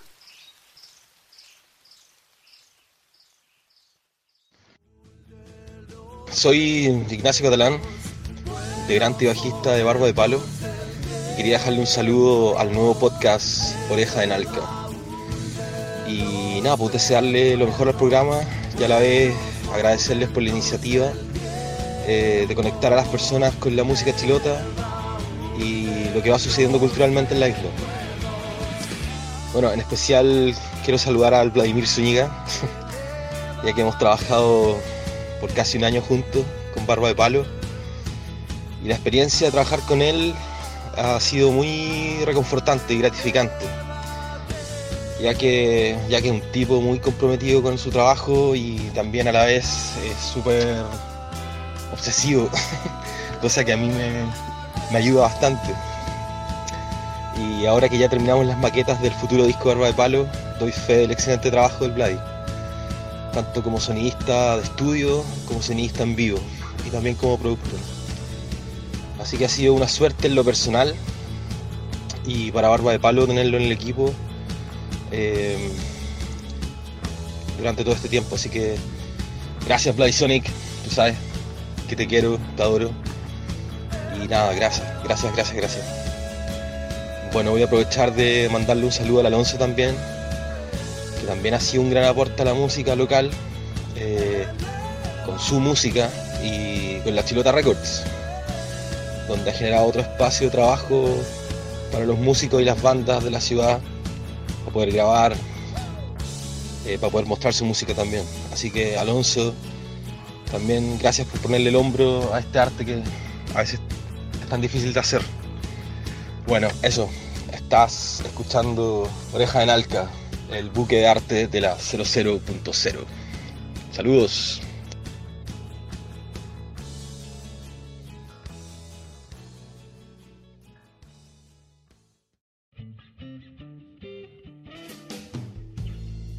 Qué buena, grande Bueno, Ignacio. Buena. Saludos a todos los barbas. Sí. Todos los viejos barbudos. Sí, con, como les comentaba delante, trabajar con barba siempre fue un sueño desde, desde adolescente, joven y, y no, y se han sacado unos temones últimamente brutales, que como decía ahí el Ignacio, ya están en proceso de, de maqueta, o sea, ya están terminadas las maquetas eh, y se viene un disco pronto que ese disco va a estar chacal. un abrazo, un abrazo ahí para todos los cabros, para el Blas, para el Alan, Egon, Ignacio, Catalán. Excelente. Excelente. Un abrazo también a Dúo Tantau, gracias a ellos por, por estar aquí, por ser parte también ya de, de de esta comunidad que estamos generando, autogestionando, llamada Oreja de Nalca. Chicos, hablemos de, de esta belleza artística que nos entrega Ancud y el archipiélago y que nos cuenten, que, que conversemos un poquito sobre participaciones y tocatas memorables, así ocasiones en las que ustedes han sentido así una vibra más allá de, de lo normal, una vibra alta, una energía bacán, eh, tanto como músicos, como sonidistas, como público, algo que recuerden ustedes que, que, que digan esto es memorable. La chacalidad. Sí. La delicia, dijera Spinetta. Oh, acá en Ancú eh, han habido muchas cosas memorables que tengo en mi memoria. O sea, como músico, yo podría rescatar eh, las tocatas que hicimos con Talla Guaina en el Atrapasueños, que fueron muchas. Oh. Atrapasueños Piano Bar era un, un bar eh, muy, muy, yo creo que el bar más hogareño que podías pillar. Sí, o sea, por lo menos sí lo es. no sé. Para todo eso. Y bueno, aprovechar de mandarle un saludo a la, a la familia de Carlos González Zapatilla, eh, que falleció hace, un, hace unos meses, hace un mes, eh, que fue una persona que hizo mucho por la cultura de Nancud y, yo tengo los recuerdos de, haber estado con, con él eh, compartiendo en, el Atrapasueños, eh, tocata memorable. Después como sonidista, eh, tengo el recuerdo que se me viene al tiro a la mente es eh, la primera vez que había dado vuelta. Eh, que eso fue en el tercer piso de la animaciones, una tocata que, que organizamos con la nota final, dado vuelta y Pablete. Ah, buena tocada. Sí. Esa tocata Oh, fue re memorable, buena. Memorable. Sí, y... Sí, po. Sí, con Pablete, weón. bueno, ¿Tocaste ya. con Pablete? Sí, weón. Me acuerdo de haber visto la nota final en, en la prueba de sonido en la tarde, weón. Ay, en, Lo- en esa tocata yo bien. estuve yo estuve de músico, de sonidista y de público. Recuerdo que con dado vuelta ya dejé sonando lo mejor que podía y me senté a escucharlo tirado gozar. así. Sí, Bueno. no, y me fue en un viaje que dije, no, tengo que trabajar con estos cabros, sí o sí. Esa fue la primera vez. Todo viejo. Fue la primera Sí, vez que los escuchaste. Letal. Sí, sí, sí, sí. Y de ahí no lo solté más a los viejos. Bueno, Acá hay que atornillar. Esos son como dos grandes eventos Ya. que tengo en mi cabeza. Y bueno, muchas tocatas que se hicieron en el Luna Roja también, que un espacio que, que le abría las puertas a todos los músicos de acá y que yo creo que se va a extrañar mucho al regreso de, de- de esta pandemia. Sí. Eh, son pocos los lugares Mm. como bares en Ancud en los que se puede ir a tocar y que sea por lo menos que tenga un espacio eh, pensado para la música. Y ese era uno de ellos, pues ahí compartimos eh, trabajo con los Cuervos del Sur en el verano pasado, eh, que igual fue otra tocata de las memorables que han habido eh, en Ancud. Buenísimo. Sí, buenas tocatas, ¿ah? Que te sacaste. Alonso, en tu caso, ¿qué ha sido lo, lo destacable, así, recordable? En Ancud. Eh, Acá, ¿no? Sí. Eh, la verdad es que yo llegué a Ancud y, y- y lo que más he hecho en Ancud es ser público. Y, y me encanta ir a, a- a escuchar música y es una cuestión que hice harto acá. Iba, aparte llegué y no conocía a nadie al principio, absolutamente a nadie, entonces me empecé a enterar de que existía un Luna Roja, de que existían eh, bandas locales, etcétera, y empecé a ir a todo. Recuerdo que como no conocía a nadie en ese momento, eh, salía de la pega y quedaba, eh, me, me dedicaba a caminar por Ancud, a mirar cosas, ¿cachai? A, a mirar el centro, no sé, a conocer la ciudad nueva, a visitar amigos también. Y tocata que había, eh, iba, entonces empecé a conocer la- eh, todas las bandas. Eh, me acuerdo que en un momento me encuentro con un afiche en internet, me aparece Negra Ilusión, tocata de los 11 años o 12 años en ese momento. Y dije, ¿qué? Acá hay una banda que lleva 12 años tocando. No, no. ¿Cómo aprender esto? Así que, ¿qué, ¿quiénes son? Y llego y me encuentro con ese camión que es Negra Ilusión. ¿Cómo tocan los chicos? Y dije, ¿qué, ¿qué es esto? Así como que nunca me imaginé iba a encontrar ese nivel de música aquí en, en. Entonces, eh, luego fui a ver, a, una vez fui, hice fotos una vez de colado, me metí con una camarita que tenía y hice unas fotos de, de esos 12 años de Negra Ilusión y yo sin conocer a nadie. Partía Barba de Palo, le hice unas fotos bacanas de Barba de Palo, después cantaba Caimán y después cantaba Negra Ilusión por la la estrella de la noche. Claro. Se mandaron una versión de Dale Choño, eh, así de esa versión. ¿Qué está pasando? Yo quedé loco, de verdad que. que sentía que con todo lo que yo amo la música, había llegado a un lugar en donde la gente estaba vuelta loca por la música, así como que ya. Eh, eh, que aquí en hay, hay, hay, una, hay pasión por la música, hay pasión en general, o sea, toda la gente con la que hemos trabajado es gente súper apasionada por, por- lo que está haciendo y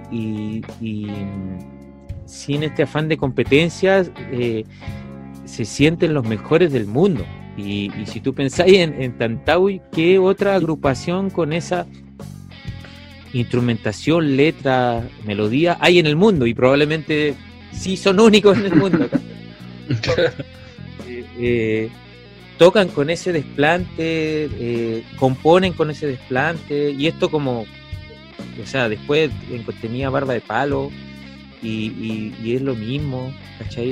Es, un- una convicción por hacer el trabajo que están haciendo que eh, yo le, he comentado a varias gente, bueno, Caimán, los más legales, los cabros, eh, las formas en que han aprendido la música, las bandas en las que estuvieron antes, esas juntas que hacían el otro día me mostraron unos videos súper bonitos en donde sacaban unos temas de congreso y así sin sin sin o sea con, una solo con preparación entre ellos como ustedes se comparten la entonces es, es un eh, es un lugar en donde yo le he dicho bueno al Vlad y a, y a varios amigos un lugar donde yo me reencanté me reenamoré de la música. Yo en Santiago Valparaíso viví ese, esa, esa relación un poco como autodestructiva que uno tiene con la música o auto si te vayas a meter en la industria, hoy día se habla del concepto del músico 2.0, que yo lo veo, lo observo, como lo definen algunas personas,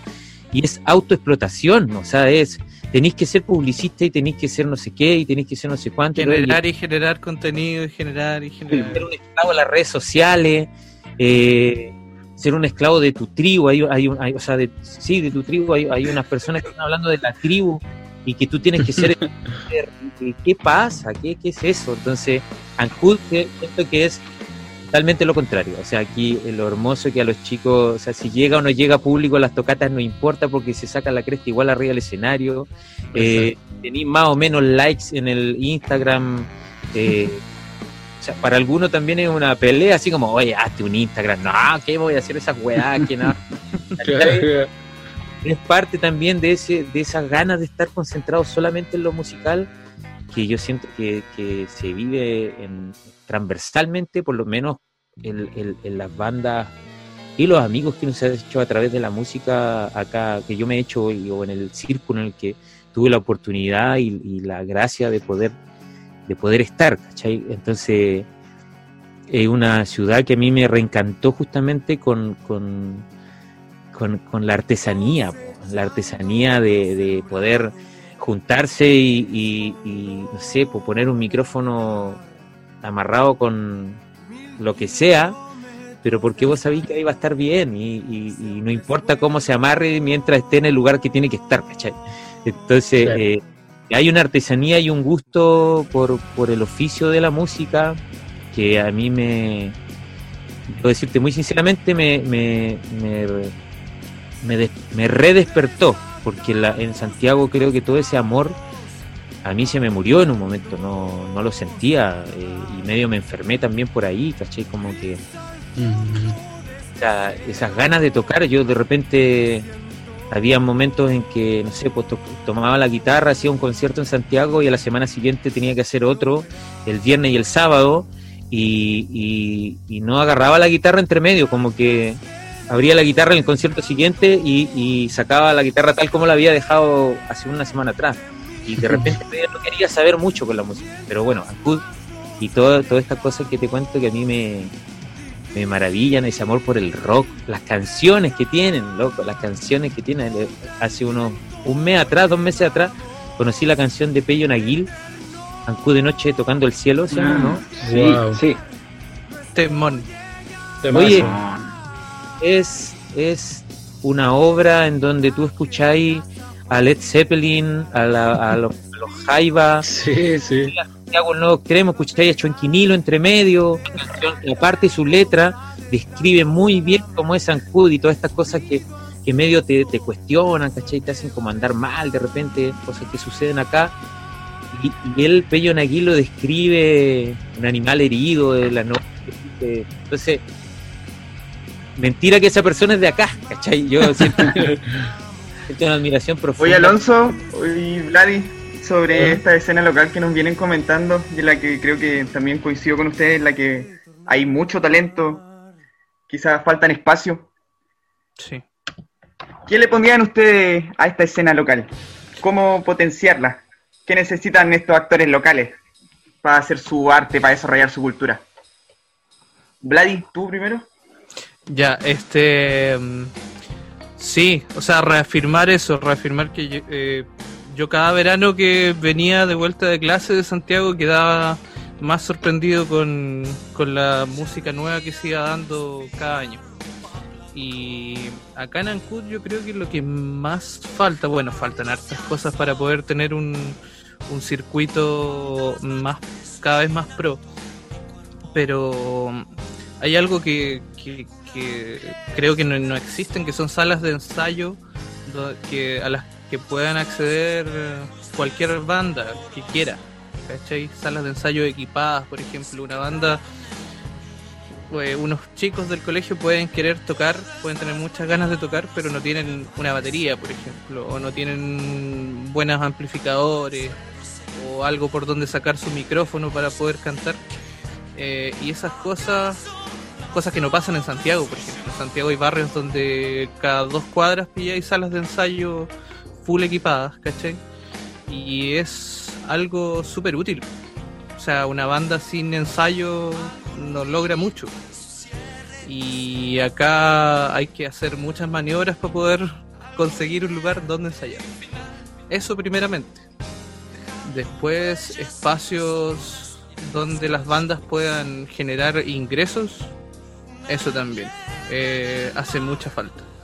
Eh, ya teníamos pocos bares eh, donde se podía tocar y cobrar entrada y, y sacar algo de ganancia y ahora cada vez son menos. O sea, con esto de la pandemia obviamente en todos lados, pero a lo que regresemos a la normalidad, eh, no sé cuántos espacios vamos a tener a ciencia cierta. Pero, por otro lado, la música está fluyendo mejor que nunca. ¿Cachai? Entonces está esa dicotomía que la música avanza por un lado y los espacios para tocar o para ensayar son cada vez menos. En algún momento hubo una academia de municipal, creo que era de la corporación, donde eh, había un piso donde se enseñaba rock y había otro piso donde se enseñaba música clásica. Y de, de esa academia salieron muchas bandas, ¿cachai? O sea, ahí eh, se dio este germen de que habían espacios donde ensayar, eh, habían profesores dispuestos a enseñarle a los chicos batería, guitarra, canto, eh, y eso no se ve ahora, se ve muy poco. Alonso, ¿tú algo que comentar sobre eso mismo? Sí, sí, totalmente de acuerdo con, con, con Vladi y es es súper, creo yo, potente el análisis que hace de que la música crece y los espacios para trabajar disminuyen. Hoy día, en- eh, claro, es crítico lo que dice, creo, para, para la escena musical es crítico que, que quede solamente el chinchel y que un local como el Luna Roja haya tenido que cerrar, ¿cachai? En ese sentido, eh, creo que faltan varias cosas. Un poco que la gente, bueno, pueda tener acceso a la música que se está haciendo acá y acceso a música de buena calidad.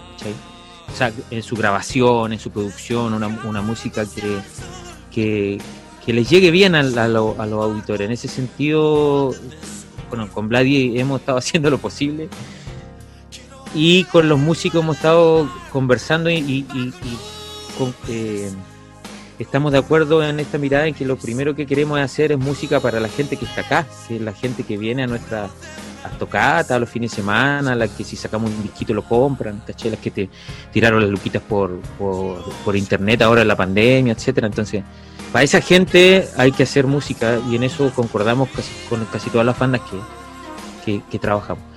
Y en ese sentido siento yo que falta que funcionen las instituciones, ¿no? Aquí en Ancud, la institución de cultura, y que, y que dejen, abandonen esa mirada de, de una vez por todas de, de poder, de darle apoyo solamente a los que le- a los que se llevan bien con el alcalde, o con, o con el jefe tanto, o con el, esto, por favor, ya va a hacer un daño tremendo. Yo no lo digo, eh, uno, uno es detractor de un político, o no detractor, sino que es disidente y tiene sus diferencias, cuando uno ve que, que suceden ese tipo de cosas, ¿cachai? Como que, ya, si no hablas nada en contra del alcalde, yo he tenido noticias de fuentes directas que, que a Caimán lo han censurado, ¿cachai? A mí mismo me han censurado en la Patagonia, y censura es dejarte sin pega. Y dejarte sin pega es una forma también de medio aniquilar o tratar de tener esa intención de medio aniquilar que no, que no tenga espacio, como medio de ahogar. Coartar. Y eso hay que hacerlo con eso, eso hay que hacerlo con la política antigua, hay que empezar a buscar las formas y en eso la música, el arte tiene mucho que decir. De Decir por último que basta de ese tipo de cosas, de ser tan selectivo, de si te gusta o no te gusta, lo contrata o no lo contrata, no, todos necesitamos pega y en ese sentido eh, las, la- las instituciones tienen que funcionar, tienen que abrirse, tiene que haber muchísimo más recursos, o sea, nosotros tenemos, y lo hemos conversado, tenemos las pruebas en papel de todo lo que gastan en, en- en traer artistas de afuera que igual tienen que venir, igual tienen que venir Mm. a, a escuchar a los Vázquez, porque aparte son mi hermano, mi amigo, que vengan y recorran, ¿cachai? Los artistas que están full en la industria. Pero pero en- resulta que en el arte en el arte local no gastan ni uno, po, no gastan ni uno, entonces eh, o gastan muy poco y con los amigos nomás, ¿cachai? Entonces eso eso es muy de Kiko, es una cuestión súper inmadura, una, una relación súper inmadura Sí, una- con un con una con un rubro si lo podemos ver en la ciudad con un rubro que le hace súper bien a la ciudad, weón, ¿cachai? Que haya más música, que haya más lugarcitos donde tocar, que hayan tocatas en las tardes, en, en, en, en los días de sol, cuando hay días de sol, o tener buenos lugares para ir a escuchar musiquita, así un concierto o algo así. Eh, o sea, Ancud eh, tiene un teatro que cuando vinieron los Inti Gimani casi se electrocutaron porque había una cascada de agua y eso todavía no se ha arreglado. Entonces, ahí tiene que funcionar la institución, eso no lo podemos solucionar nosotros como músicos. ¿cachai? Y en ese sentido siento yo que falta como un, un- una- un- subir un peldaño más en la... Eh, Tuvo Tantao, como te digo, puede tocar en, en un escenario súper producido y puede tocar en una peña, etcétera. Eh, no hay por qué hacer una diferencia con ello que con, con Américo, ¿cachai? Eh, siento que ahí se hace una discriminación que es bastante odiosa con los músicos locales, cuando los músicos locales como Barba de Palo, como la Barba de Palo está para recorrer el mundo, eh, Caimán está para recorrer el mundo, eh, eh, Gabilú también. Dado Entonces- vuelta, dado vuelta. Dado vuelta también. Eh, muy buena calidad, no hay por qué hacer esa discriminación. Entonces, falta ese, ese, ese peldaño. Como creo que la, la escena eh, eh, está profesionalizada, se está, está realizando muy buen nivel el trabajo, pero las instituciones falta que se profesionalicen también y que, y que puedan esta vez entrar eh, en apoyar, sino, no, sin, y, y dejar de lado esa censura, por favor, tan, tan ridícula ya a esta altura en donde ya todo eso está cuestionado, ¿cachai? Eh, creo yo que falta, falta eso y, y- y- y con un Estado un poco más abierto, más, más- que confíe más en, en las músicas locales, esto brillaría, cabrón. Y, en el arte local en general. O sea, hay una calidad de pintor y una calidad de poeta. Se están haciendo unas danzas acá, las chicas de, de Revolucionarte Chilhue, las chicas que están Las haciendo las Rach. Eh, qué nivel, qué nivel Maribel. Así es. Entonces, Realmente. tuvieran donde poder danzar calentita las chicas con, buena calefacción, si los músicos tuvieran donde poder encerrarse a grabar y crear, como dice Vladi, esto eh, eh, brillaría, todos tenemos el derecho, ¿cachai? se invierte harto en turismo, se invierte harto en, en- en- en- en como que en lo rápido, en las carreteras y todo el cuento, pero en esta cultura no se invierte casi nada. Y eso tiene que cambiar, creo yo. Muy bien, ahí estaban las reflexiones, chicos. Gracias por compartir sus visiones. Nada mejor que hablar de estos temas con voces que trabajan el arte cada día. Este es el noveno capítulo de Oreja de Nalca, Alquimia. Y llegó el momento de escuchar algo de los proyectos de nuestro querido invitado Vladimir Zúñiga, que no solo vive de hacer sonido, también hace música. Ahora vamos con la banda Splecterons, integrada por Pablo Martínez en batería, en el bajo Mirko Zárate, nuestro hermano Eduardo Guayo Soto en guitarra eléctrica, por supuesto, y el gran Vladi Zúñiga en guitarras eléctrica y acústica. Esto es Teleférico de Splecterons en Oreja de Nalca.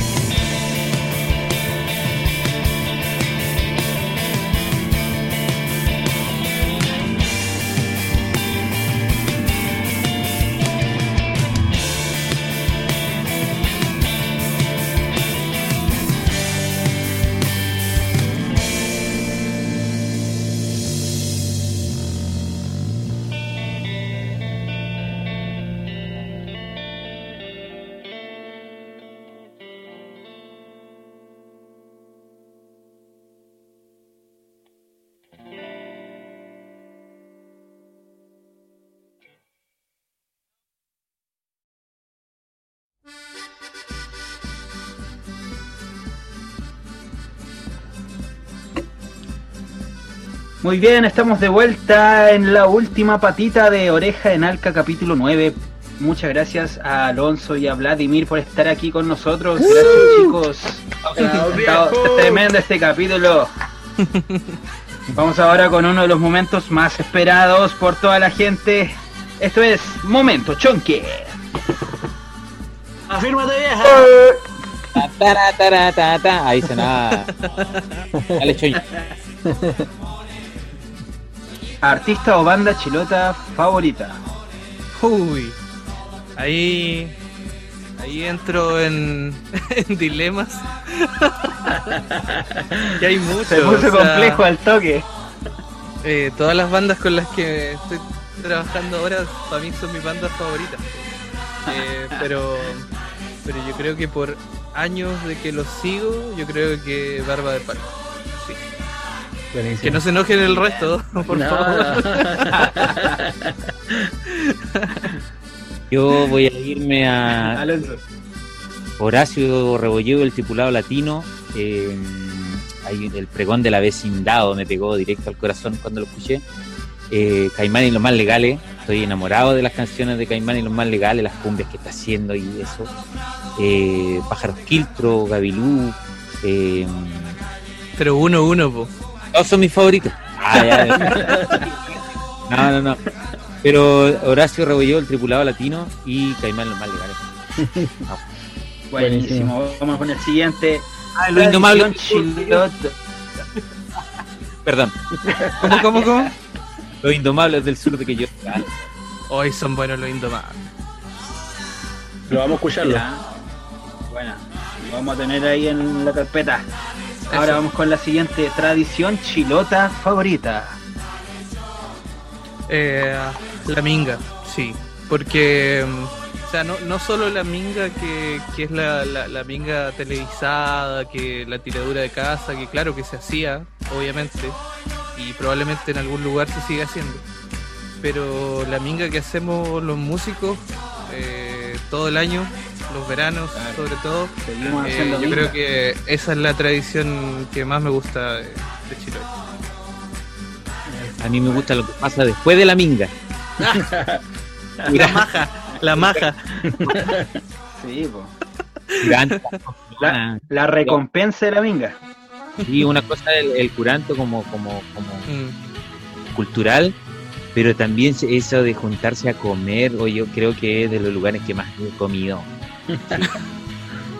Eh, comer en Chiloé, esa, esa tradición chilota me gusta. Buenísimo. Animal chilote favorito. Buenísima. Animal chilote.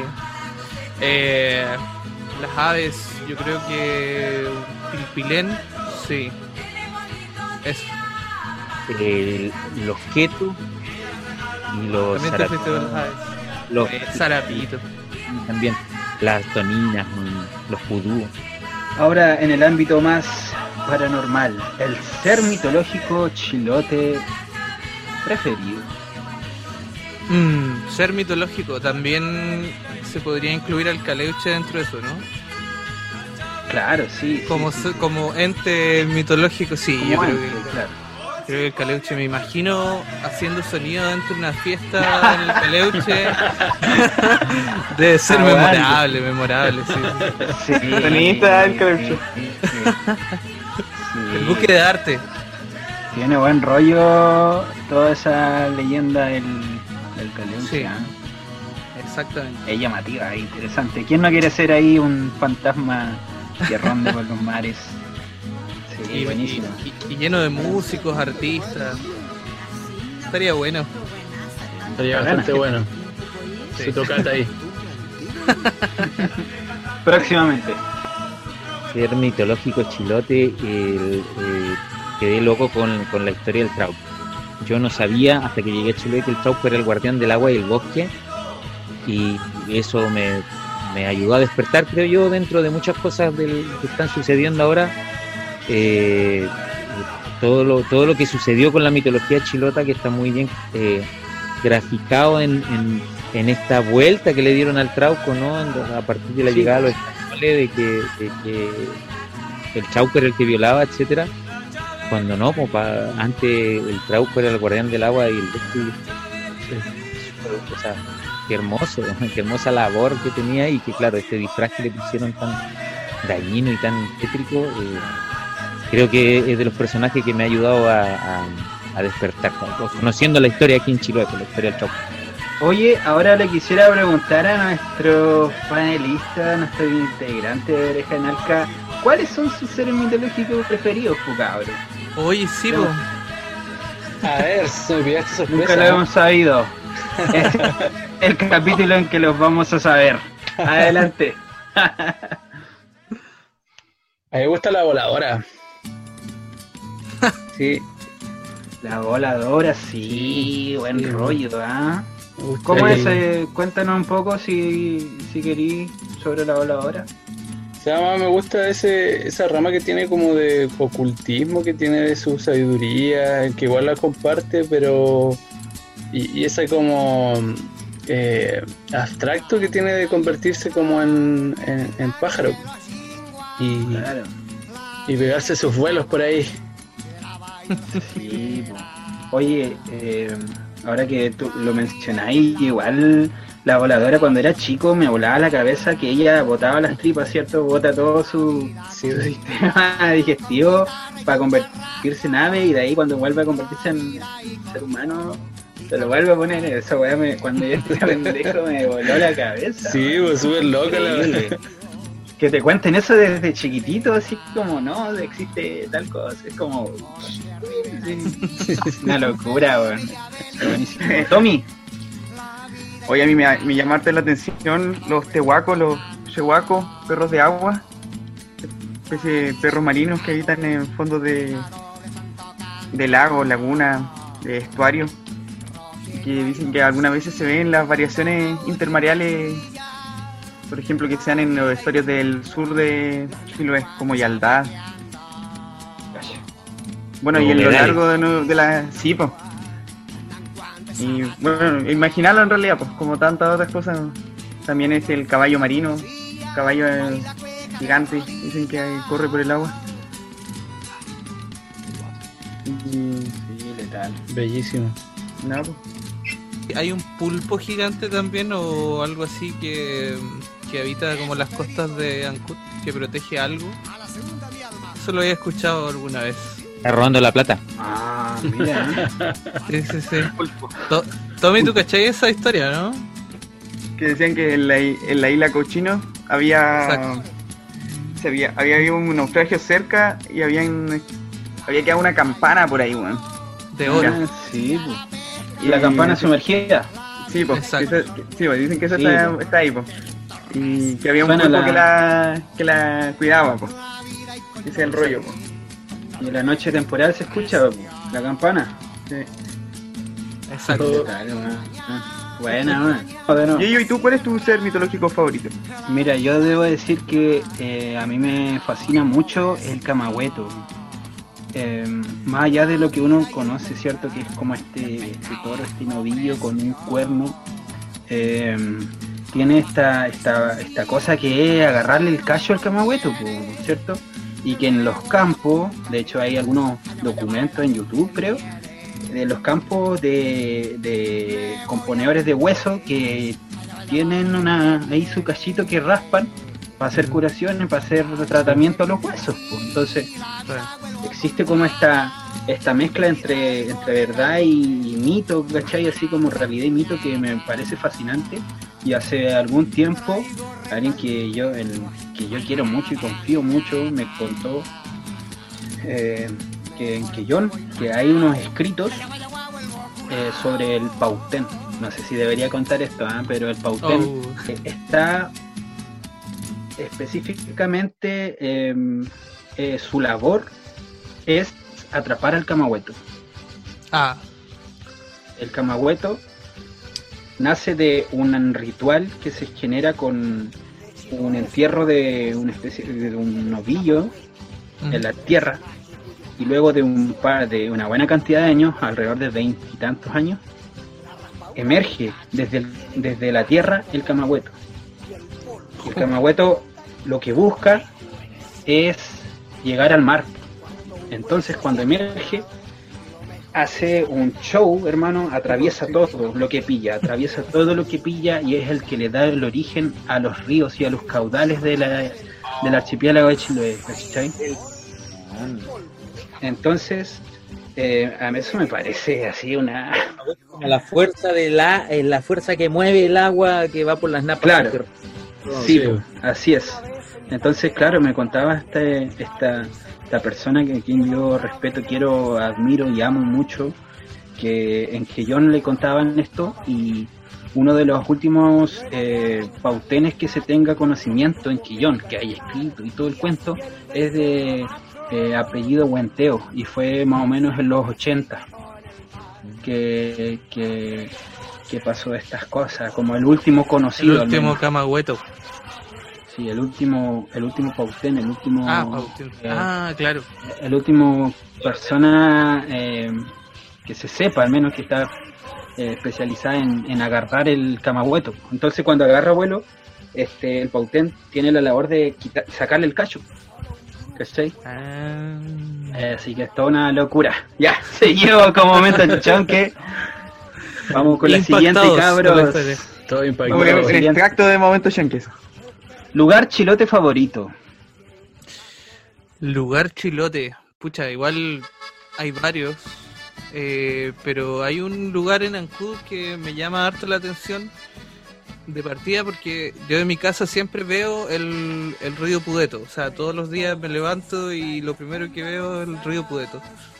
Y hay un pedraplén, piedraplén, no sé si lo dije bien, piedraplén, que está desde el muelle Pudeto hacia, mm, yendo hacia el cerro, Huehuen, bordeando el cerro Ya. eh, que está muy bueno. Es un muy buen lugar para estar, para llevarte unos mates, llevar la guitarra, estar un rato relajado escuchando el mar y, y ese, ese lugar me gusta me gusta mucho. Buen dato, buen dato. Piedra Plen del Muelle Pueto. Buena. A mí me, me encanta la península de la Cuy completa. Cada rincón que voy conociendo encuentro que es una maravilla poder estar así de cerca. Cuando le pusieron esa barrera sanitaria fue como, no, yo quiero llegar, quiero pasar.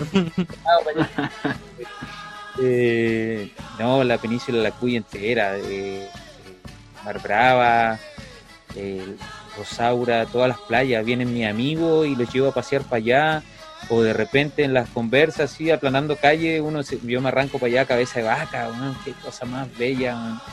Eh, eh, nada, todo, todos esos lugares, y los lugares que hay acá, de repente me arranco al, al Cerro Guaycuén, al Muelle Pudete, me voy a comer los ceviches los domingos en la mañana. Lugar chilote, pero para compartir una pilsen o alguna cosita entre amigos. Ajá. Todo ese Eh, lugar. No, cualquier lugar. eh, Todas es las anteriores.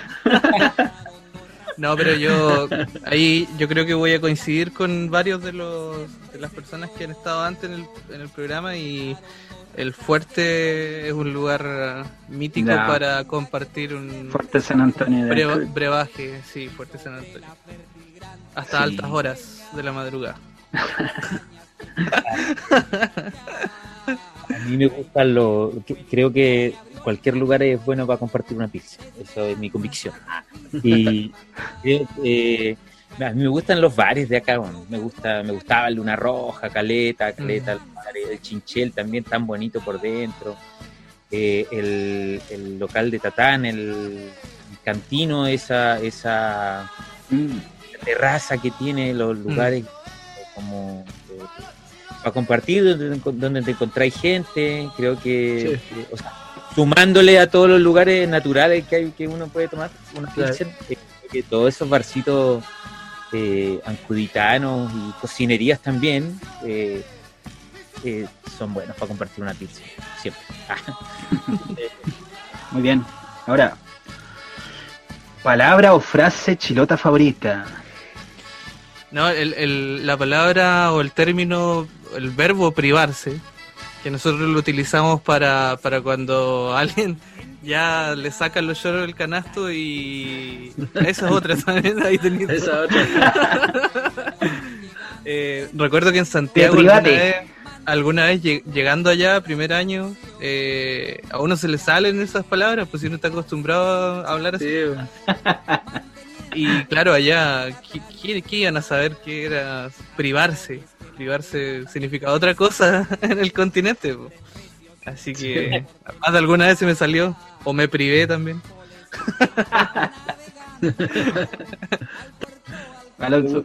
La expresión eh, eh, todo barro, todo agua, todo leña. todo- Llegaste todo barro. Yo Todo hambriado. todo, todo hambre. Anda todo leso. Toña- Toñache. Eso, chicos, en mi cara todo sangre. Y yo, ¿qué? ¿Cómo es eso? Me había pegado en la cara. El, el mi chiquito, chiquito, todas esas expresiones que nosotros igual lo utilizamos allá en la Patagonia. Y medio las buscamos también de Chiloé, como que todo ese trato viene de Chiloé. Entonces, estar aquí en, la, en el manantial ah, era Claro. La meca del chilotismo. Un montón de palabras que no escuchaba de mi infancia, así como que, no, bacán, eso, eso, el todo, no, no lo conocía, el todo, el todo barro, todo, eso me encanta. Como Todo vino. todo Todo trago el viejo. Con las manos todo grasa. todo mierda. Muy bien, y la última. Y la más especial. Comida chilota favorita. Ya, y sin, sin lugar a dudas, los milcaos. Pero no cualquier milcao. No, o sea, todos los milcaos son ricos, pero sobre todo los de mi vieja. Ya, mira. Eso viene, viene muy de cerca la recomendación, pero Regalón, regalón. regalón. Pero al horno o frito. Al horno, O de curanto.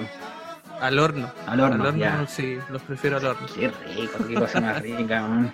A mí me gustan las papas, las papas chilota, la, eh, la merluza austral con papa nativa. No, no o falla. frita, pero nativa, papa frita nativa, si hay. Oye, si hay locatarios escuchando, no, no a la papa precocida, no. La caga. eh, no, la papita, la papita chilota, con todo. Natural. Las papas, comida chilota preferida, las papas eh, brava y la pichanga de la Ori, weón, del Luna Roja. Oh, sí. Exquisitos platos, qué maravilla, cómo cocina. Un abrazo para la Ori, por si está escuchando, si va a escuchar. Tema No, lo va a escuchar por ahí. Saludos para ella. Terminamos el momento chonky. Gracias, cabros, por participar ahí. Y ahora vamos con el Tommy. Seguimos en Oreja de Nalca, el buque del arte de la 00.0 junto a Vlad y Alonso. Y nos vamos a las recomendaciones que nos traen los chicos, los datos, su anécdota o algo que precisar compartir a la audiencia. Yo recomiendo, acabo de terminar de ver una, una serie colombiana que se llama El robo del siglo en, Ne- en Netflix, En para Netflix. que la, la- bueno, si quiere, la busque, la vea. Y en general las películas latinoamericanas me vuelan la cabeza. Que eh, en ese me he pasado de los últimos tres días metido ahí. Es una serie cortita y véanla porque actúan todos los actores del, del, del, del patrón del mal. Y ahí tú veís Ya. hay gente capa en la tierra, y esos actores son. Te olvidáis de los de los de los otros personajes. Buena. Maravilloso. Buena, weón. buena. Muy el buena. robo del siglo. Esa, sí, el robo del siglo en Netflix. Eh, por mi parte, yo traigo una eh, recomendación para los melómanos, que me considero también un melómano. Yo todo el día estoy escuchando música. Entonces, quiero rescatar el trabajo de mm, un periodista eh, británico que se llamaba John Peel, sí, con dos, una P, dos E y una L, John Peel, que grabó muchas sesiones, más de 4.000 sesiones en su estancia en la radio BBC de Londres. Y partió en los años 60 y hasta los años 2000 grabó a bandas pero ultra reconocidas, partiendo por, eh, no sé, Jethro Tull, Son Machine, Nick Drake, eh, Sid Barrett, eh, David Bowie, Roxy Music, Bob Marley. Todos pasaron por las manos de John Peel y él fue uno de los grandes, eh, de las personas que, que daban a conocer la música nueva que se estaba dando en todos lados del mundo, principalmente para Inglaterra en ese tiempo. Esa es mi recomendación. Buenísimo. Entonces, buenísimo, John Peel y la serie El robo del siglo en las recomendaciones. Muchísimas gracias, cabros.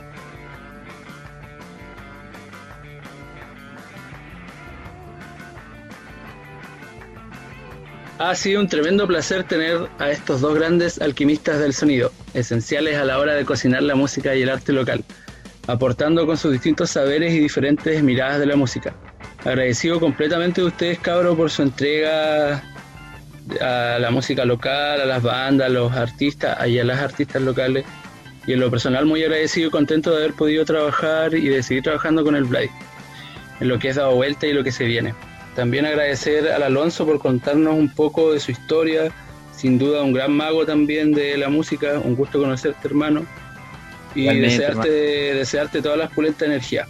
Y nada más por mis viejas, ahí nos escucharemos en otro capítulo futuro que se viene, tan interesante como este y todos los otros capítulos diferentes de diferentes galaxias que hemos tenido. Un abrazo y estamos a la vuelta, cabros.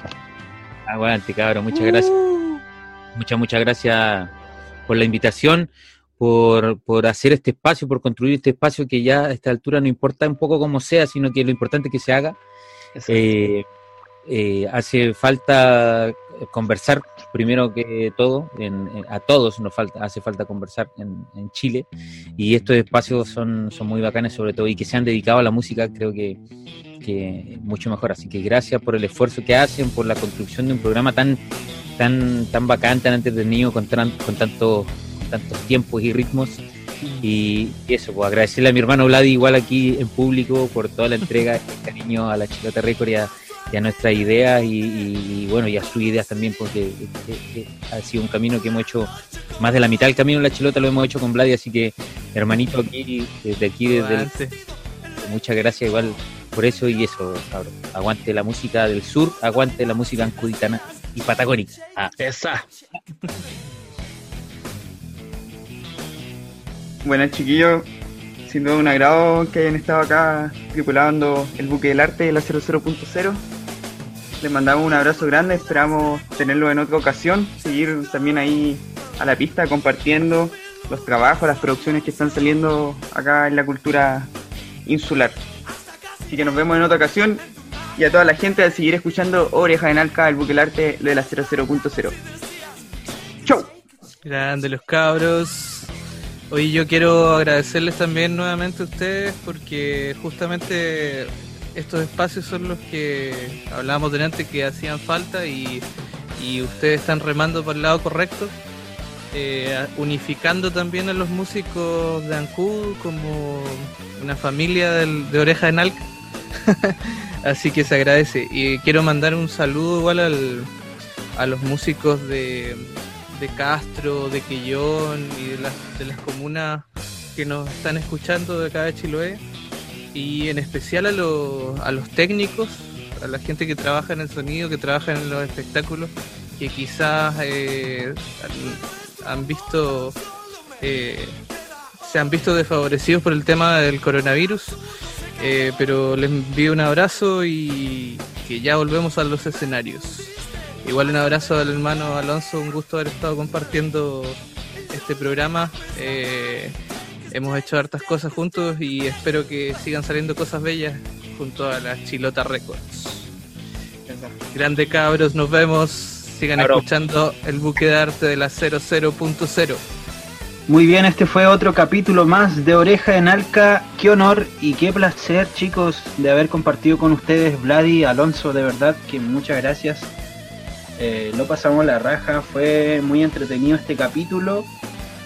Y agradecer a todos quienes nos escuchan, de verdad que esto está hecho para ustedes, esto está hecho para generar comunidad, para compartir pueden seguirnos en Instagram, pueden conversarnos, pueden mandarnos un correo, enviarnos un mensaje directo, contarnos sus iniciativas, sus proyectos artísticos de cualquier índole. Nosotros estamos aquí dispuestos a ayudar a, a- todos.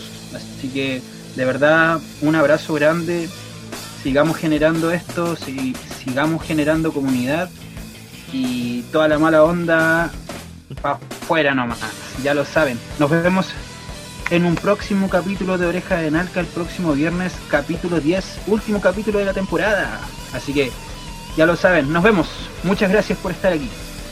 Nos vemos. Hasta la próxima. Eso.